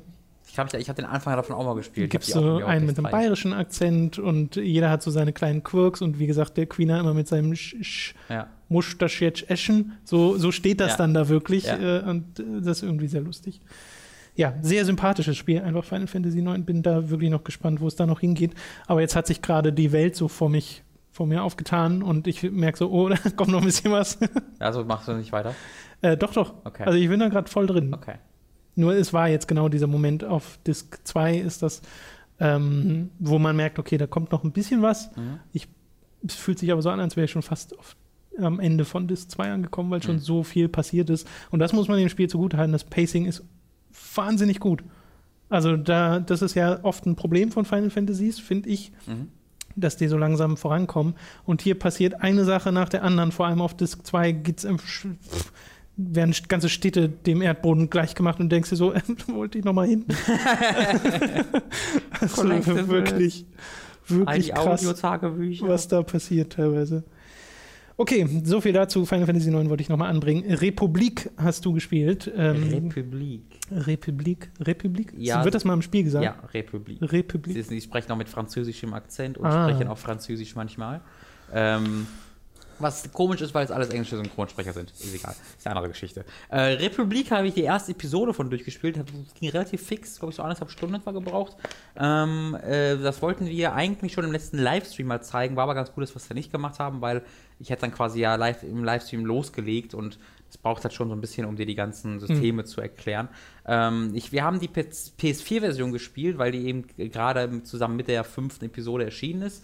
Ähm, um das mal kurz von Anfang an zu erzählen, das ist ein iOS-Spiel ursprünglich, ein Episodentitel ähm, und ist eben für iOS wirklich entwickelt worden. Das heißt, ähm, auch in die Story eingebunden. Du wirst angerufen am Anfang des Spiels, ähm, was natürlich auf dem Telefon ja nochmal eine Ecke besser funktioniert, äh, von dem Hauptcharakter von Republik, die sich selbst Hope nennt. Ähm, ist jetzt nicht ihr offizieller Name, aber so wird sie halt genannt im Spiel. Ähm, die dir halt sagt, ey, Digga, ich brauche deine Hilfe, helf mir. So, Ende. Und dann, und dann hilfst du ihr, ohne erstmal mehr Kontext zu bekommen, äh, beziehungsweise nur sehr wenig Kontext. Sie sitzt dann eben in einem Zimmer, in einer Art Schule, ähm, wirkt so.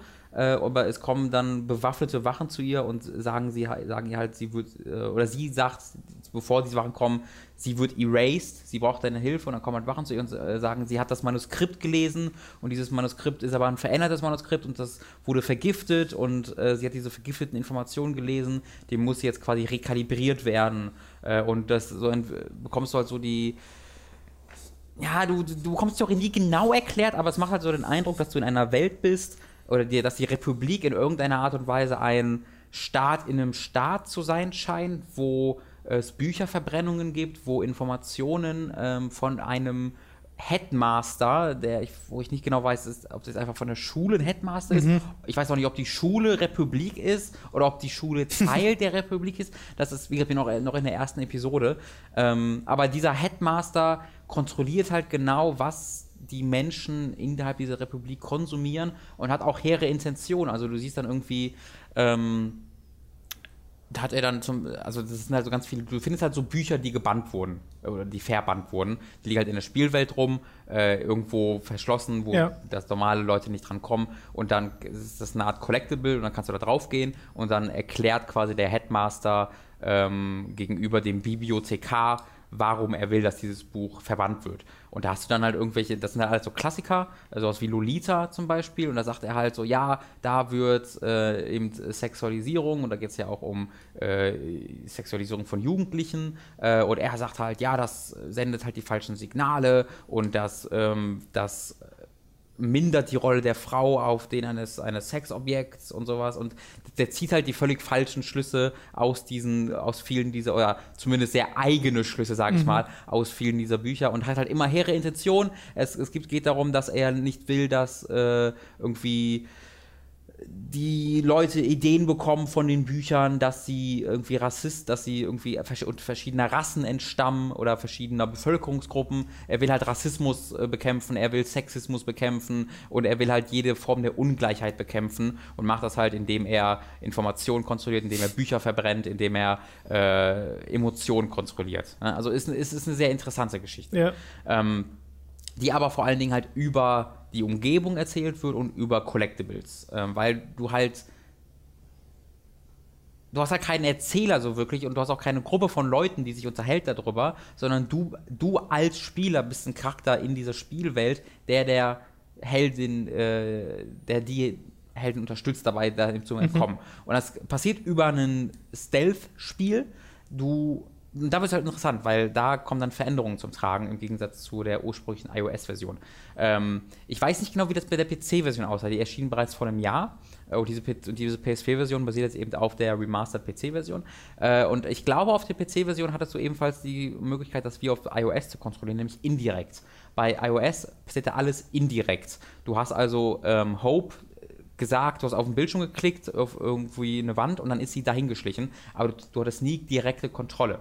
Ähm, und du, das hat dann so funktioniert, dass du wie in Watch Dogs, ich glaube, das ist der be- beste Vergleich, weil die meisten das gespielt haben werden, ähm, kannst du ja von Kamera zu Kamera springen, um deine Umgebung ja. auszukundschaften. Und das ist quasi, so funktioniert das gesamte Spiel. Also du hast nie eine Third Person, du hast nie eine andere Art und Weise der, der Kamerakontrolle, sondern du springst ausschließlich von Kamera zu Kamera. Und manchmal kannst du auch in Smartphone-Kameras sein, sodass du dann mal eine andere Perspektive hast. Aber meistens guckst du dich einfach wirklich um, da und da und da ist eine Kamera, drückst ein X, äh, X, äh, Viereck, Kreis oder Dreieck, je nachdem, zu welcher Kamera du springen willst und kundschaftest so die Umgebung aus. Und während du das machst, ist das Spiel pausiert. Das heißt, du musst dir auch keine Sorgen machen, mhm. was gerade mit Hope passiert, sondern du kannst dann in diesem Modus äh, durch, die, durch die Spielwelt äh, springen. Du kannst die, ähm, die, die Patrouillerouten der, der Wachen kontrollieren. Natürlich musst du dafür das Spiel wieder entpausieren, musst dann eben sicher gehen, dass du Hope einigermaßen gut versteckt hast. Ähm, aber das ist alles recht absehbar. Also die, die Patrouillerouten sind immer sehr überschaubar und auch sehr äh, altertümlich. Also es ist jetzt nicht so irgendwie wie in, in einem Metal Gear Solid 5 oder sowas, wo das sehr natürlich wirkt, wie Leute irgendwie kommunizieren und rumlaufen, sondern du hast wirklich der läuft in einem sehr geraden Weg zur Wand, steht dann vor der Wand, dreht sich dann um 90 Grad und läuft dann weiter. Ähm, das ist aber ganz ja, gut, Metal Gear Solid 1. ja, genau, daran erinnert es dann mehr. Auch, auch von, der Musik, von der Musik erinnert es mich voll an Metal Gear Solid 2. So dieses, dieses, dieses leise, dieses also so, diese okay. leisen Töne im Hintergrund haben mich voll daran erinnert. ähm, und es gibt ja auch das halbe Sprechercast aus Metal Gear Solid ist ja dabei. David Hater spricht jemanden, ich habe den kein einziges Mal gehört, weil der nur Collectibles spricht, die ich nicht gefunden habe.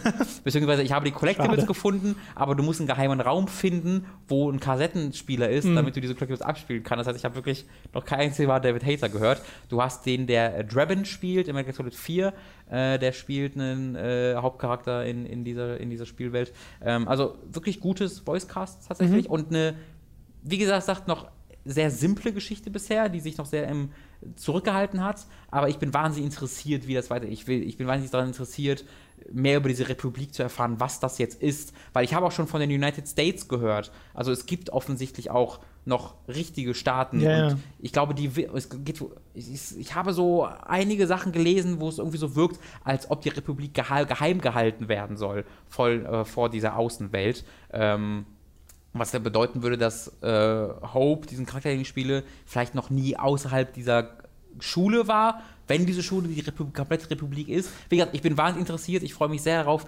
da mehr darüber herauszufinden und auch das Spiel macht mir tatsächlich Spaß. Äh, du hast jetzt auf der PS4 direkte Kontrolle. Das heißt, du steuerst wirklich äh, die Hope mit dem linken Analogstick, äh, was auch interessant ist, weil du halt keine festen Kameraeinstellungen ist, sondern du bewegst dann die Kamera mit dem rechten Stick, wenn du irgendwie von oben bist und springst dann von Kamera zu Kamera und kontrollierst dann so. Äh, so ist es Hope. aber kameraabhängige Steuerung, nicht ja, charakterabhängige genau, Steuerung. Genau, äh, doch, es ist charakterabhängig. Nee, charakterabhängig? Warte mal. Charakterabhängig wäre Tanksteuerung.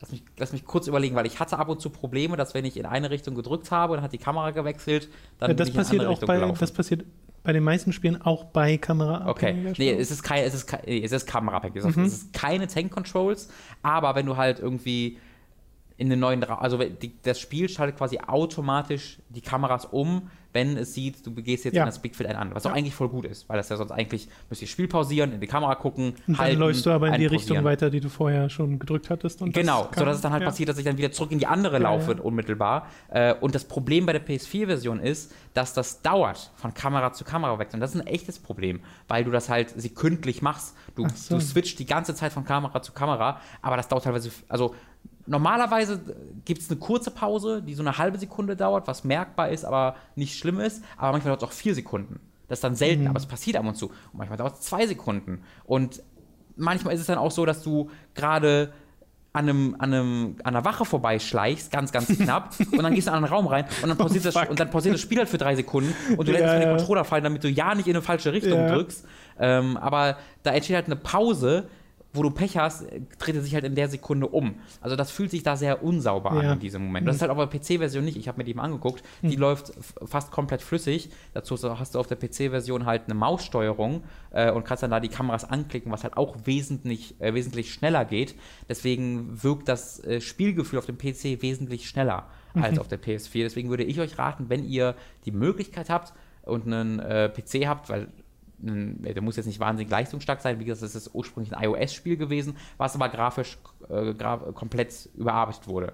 Ähm, das sieht nicht aus wie ein Handyspiel. Es sieht mhm. jetzt auch nicht aus wie ein AAA-Konsolenspiel, aber es sieht aus wie ein digital erworbenes Konsolenspiel, würde ich sagen.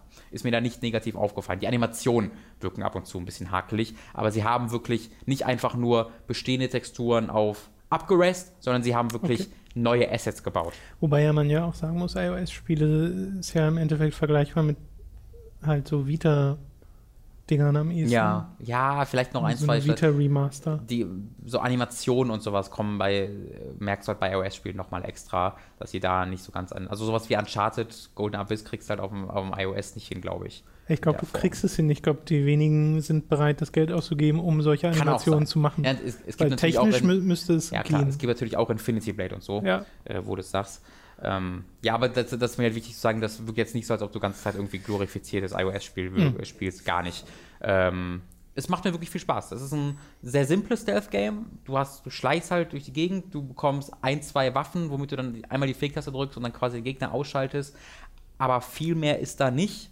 Ähm, deswegen ist es sehr, sehr simpel, aber du hast wahnsinnig viel Sachen, die, die, du halt in der Umgebung erkundest, weil wenn du irgendwie in so einer Kamerasicht bist und dann siehst du irgendwie ein Poster an der Wand, kannst du das analysieren und dann ähm, sagt dir dein, du hast noch so einen Typen, der dir auch hilft und der, der spricht über ein Microsoft SAM-artiges äh, Sprachtool und der hat einen ziemlich eigenen Humor, deswegen ist es immer ganz, ganz lustig, so diesen Humor mitgeteilt bekommen.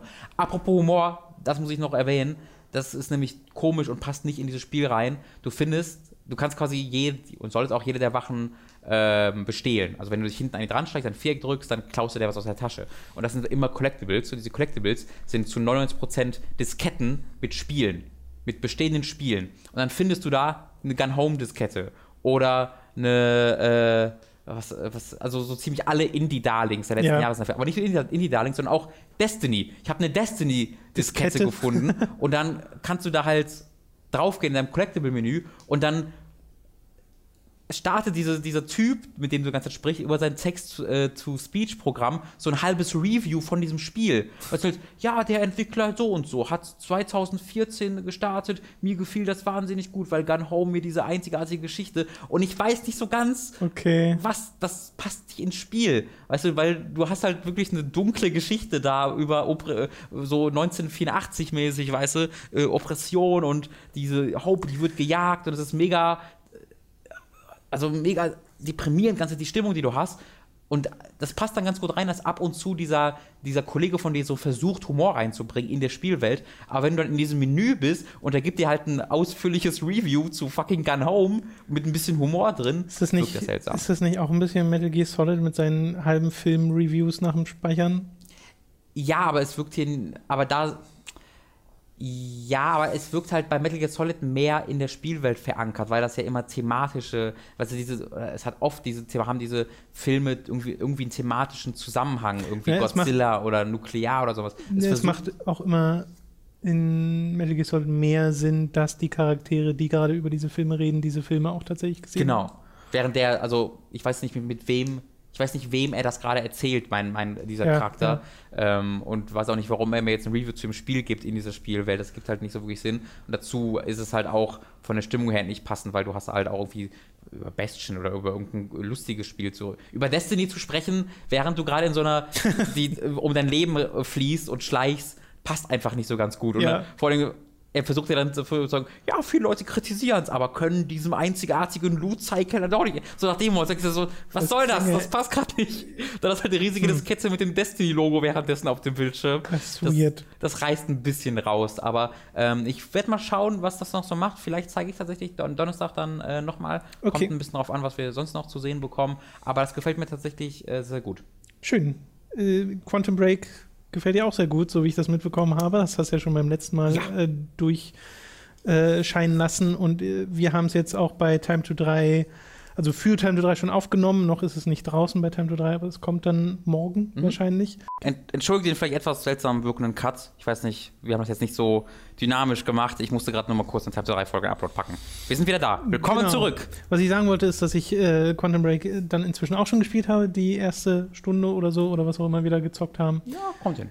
Äh, ich kann das gerade schwer einschätzen, weil es halt sehr viel Zuschauen war am mhm. Anfang, weil es halt sehr viel Story war einfach nur. Sehr viel Lesen. Genau. Aber äh, mir hat das Spiel auch schon Spaß gemacht, als es dann mal zu den Schießereien kam. Und äh, das ist so das gewesen, wo ich mir vorher am unsichersten war, ob mir das Spaß macht und ob das, ähm, ob das genug bietet. Und natürlich ist das nur ein Ersteindruck bei mir, aber mir hat es auf jeden Fall Spaß gemacht und du kannst es ja viel eher einschätzen, weil du es jetzt schon so lange gespielt hast. Mhm.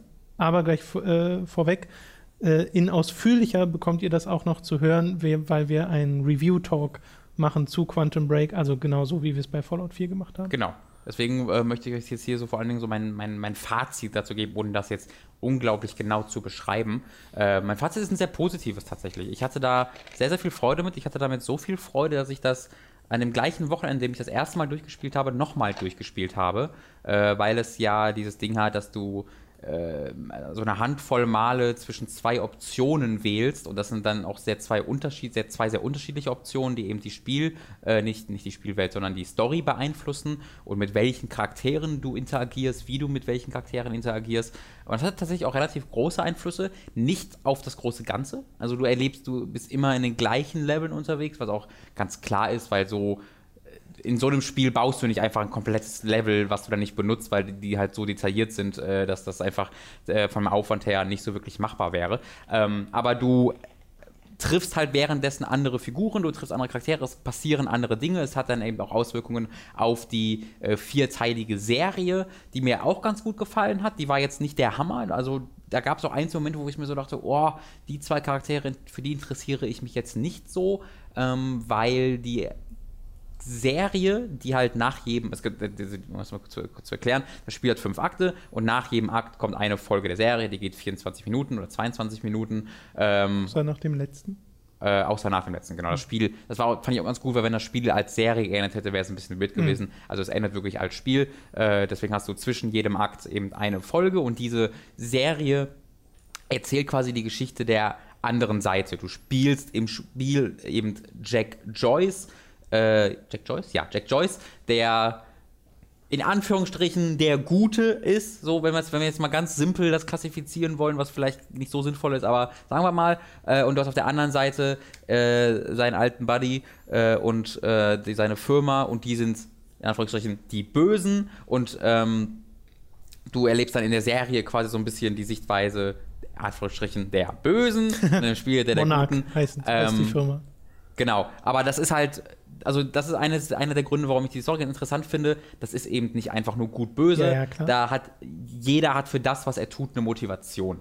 Ähm, und das finde ich einfach sehr schön, weil in Videospielen hast du sehr, sehr oft ganz klar strukturierte, gerade in Ballerspielen hast du sehr klar strukturierte, du bist der Gute, der ist der Böse, kill him, have fun. Äh, und hier geht es zwar ab und zu auch in diese Richtung, aber du hast trotzdem immer darüber stehend, dass er eben eine Motivation dafür hat. Und vielleicht du hast ja Einfluss auf die Geschichte. Also du kannst das in jeweils andere Bahnen dann auch lenken. Ähm, aber ich möchte auf die Story jetzt gar nicht viel mehr eingehen, außer dass sie mir viel, viel Freude bereitet hat. Es sind wirklich großartig geschriebene Dialoge, ganz wunderbar natürliche Menschen, denen du da begegnest, die wirklich wie Menschen wirken, die eben damit konfrontiert werden, dass Zeitreisen existieren und sie reagieren da ganz wunderbar drauf, sie gehen damit ganz wunderbar um. Es verliert sich sehr in technischen Erklärungen. Also es wird unglaublich viel Zeit hiermit darauf verbracht, dass sich die Charaktere gegenseitig zu erklären versuchen und zu verstehen versuchen, wie Zeitreisen funktionieren, was du machen kannst, was du nicht machen kannst. Ne? Kannst du das verändern, nachdem du schon in die Zeit gereist bist, weil dann steht doch ein Paradox, geht das, geht das nicht? Diese alten Fragen der Zeitreise und das ist halt der Fokus der Geschichte. Deswegen kann es ab und zu passieren, dass ein bisschen die Charakterisierung der, äh, der Figuren äh, vergessen wird, aber das ist mir persönlich nie so gegangen. Ich habe immer ein Gefühl bekommen, dass ich trotz dieser sehr technischen Gespräche immer auch ein Gefühl dafür hatte, äh, welchen Charakter jetzt meine meine Charaktere, meine Figuren oder die Figuren, die ich da erlebe, welchen Charakter die hatten. Ähm, und was mich halt positiv überrascht hat, wie du gerade auch schon gesagt hast, war, dass mir das Gameplay viel Freude bereitet hat. Es hat ein bisschen gedauert. Bei mir war das nicht so instant wie bei dir. Ich hatte am Anfang so gedacht, oh, das steuert sich ein bisschen seltsam, weil du ja keinen Knopf hast, mit dem du in Deckung gehst, sondern es passiert halt automatisch. Und du hast am Anfang auch nur sehr wenige Waffen. Du hast eigentlich das ganze Spiel über nur sehr wenige Waffen. ähm, aber du bekommst dann mit der Zeit halt immer mehr Time Powers, auf die ich jetzt erstmal auch nicht weiter eingehen werde, die das aber sehr dynamisch dann eben machen, sodass ich mir am Ende tatsächlich gewünscht hätte, dass es vielleicht so eine Art Arena-Modus gegeben hätte, weil ich hätte viel Lust darauf, einfach mal mich für eine halbe Stunde hinzusetzen und einfach rumzuballern. Und das geht halt leider nicht, weil das Spiel eben sehr auf, sehr auf seinen, sein narratives Element ausgelegt ist. Du läufst sehr, sehr viel einfach nur langsam rum, du liest sehr, sehr viel, du bekommst sehr, sehr viel erzählt und das Ballern ist da tatsächlich eines der ja, ist so in der Minderheit in diesem Spiel, was auch völlig okay ist, weil sie eben da genug Zeit dafür bekommen, ihre Charaktere zu etablieren, ihre Geschichte zu erzählen. Ähm, aber ich hätte gerne halt noch vielleicht einen alternativen Modus gehabt, wo ich einfach mhm. hätte rumballern können. Vielleicht eine Sache für DLC, wahrscheinlich aber eher nicht. Ähm, ich würde das wenn ihr eine Xbox One besitzt und dann bestimmt kommt ihr auch auf PC. Also wenn ihr einen leistungsstarken PC besitzt, weil diese, diese Systemanforderungen sind ganz schön Sahne, sag ich mal. Also die Leute vom PC Gamer haben bis heute noch keinen Review-Code. Nee, jetzt PC-Version ist generell noch nicht. Genau, das genau. sollte einen zumindest skeptisch machen. Also schaut, wenn ihr das für PC euch holen wollt, wartet erstmal die Kritiken über die PC-Version ja. ab, um zu schauen, ob die das eine gelungene halt PC-Version ist. Echt bis an der letzten Sekunde dran, was, äh, weiß ich, ja, ja kann, kann, man, kann man erstmal skeptisch bleiben, sollte man auf jeden Fall erstmal skeptisch bleiben. Gerade weil jetzt auch Microsoft PC-Version nicht unbedingt die. Aber technisch mit der Xbox-Version hat es keine Probleme? Nee, äh, gar nicht. Also es läuft flüssig komplett. Mhm. Äh, du hattest nie Framerate-Einbrüche oder so. Es hat halt, es sieht halt ab und zu mega gut aus. Ähm, es sieht aber ab und zu echt nicht so gut aus. Mhm. Also es, ist, es schwankt extrem stark, weil du immer wieder Probleme mit den Schatten hast. Du hast, wie du, das, die Umgebung baut sich teilweise sehr klar ja. vor deinen Augen auf. Manche Gesichter sind sehr tief in der Uncanny Valley, während andere Gesichter wieder absolut großartig aussehen. Also das ist halt ein sehr es, es, variiert total stark. Du kannst nicht, du verlierst dich selten da wirklich krass drin, weil du dann eine halbe Stunde später von irgendwas wieder so ein bisschen rausgerissen wirst. Aber dann wieder fünf Stunden später ist wieder, boah, ist das cool. Diese zerstörbare Umgebung ist die cool. Dann denkst du wieder, ah, ist dieser Schatten doof. Es wirkt halt, so, als ob da jemand mit einer Konsole arbeiten musste, die nicht ganz so leistungsstark ja. war, wie man sich das erhofft hat. Mhm. Tatsächlich. Äh, so wirkt es von Anfang bis Ende. Trotzdem ist es ein grafisch beeindruckendes Spiel insgesamt. Was jetzt nie, also ich saß, saß jetzt nie davor und dachte mir, oh, das versaut mir gerade so den Spielspaß. Also ich hatte jetzt nie so das Final Fantasy 15 Erlebnis, ja. wo ich mir dachte, oh, was ist das denn? Ja. Ähm, zum Glück. Äh, ich hatte ein, zwei Bugs. Also ich bin, ich habe mir das Spiel einmal komplett ab, abgestürzt tatsächlich. Ich bin äh, sogar zwei, dreimal in der Umgebung hängen geblieben, weil du halt springen kannst und die, das hast du ja auch schon mal erlebt, dass man dann so von irgendwelchen Oberflächen abrutscht, wo man nicht hinspringen soll, obwohl es eigentlich so aussieht, ob man da hinspringen könnte. Und dann passiert es eben auch mal, dass du irgendwo hinspringst, wo du die nicht geplant haben, dass du hinspringst und dann bleibst du da stecken, was halt bei so extrem linearen Leveln eigentlich nicht passieren sollte. Ähm, aber das passiert dann schon ab und zu, hat mir aber jetzt auch nie den, Spiel, den, den Spaß am Spiel versaut. Okay. Genau. Es gibt, es gibt noch so ein, zwei Kritikpunkte, die ich hätte und auch ein, zwei wirkliche Komplimente, die ich hätte an das Spiel, aber die würde ich eher auslagern auf unseren ausführlichen Review-Talk dann. Jetzt würde ich erstmal verbleiben. Es hat mir sehr, sehr viel Laune gemacht. Es hat mich auch über zehn Stunden unterhalten in meinem ersten Playthrough. Wenn man eben die ganzen Sachen sich auch durchliest und wirklich in die Spielwelt abtaucht, dann bekommt man da auch wirklich ein bisschen was geliefert. Natürlich ist auch die knapp anderthalbstündige äh, Serie dann noch drin. Ähm, und es hat einen hohen Wiederspielwert durch die unterschiedlichen Entscheidungen. Ja. Also ich hatte da echt sehr viel Freude mit. Sehr gut. Dann vielleicht eine Frage noch dazu. Mhm.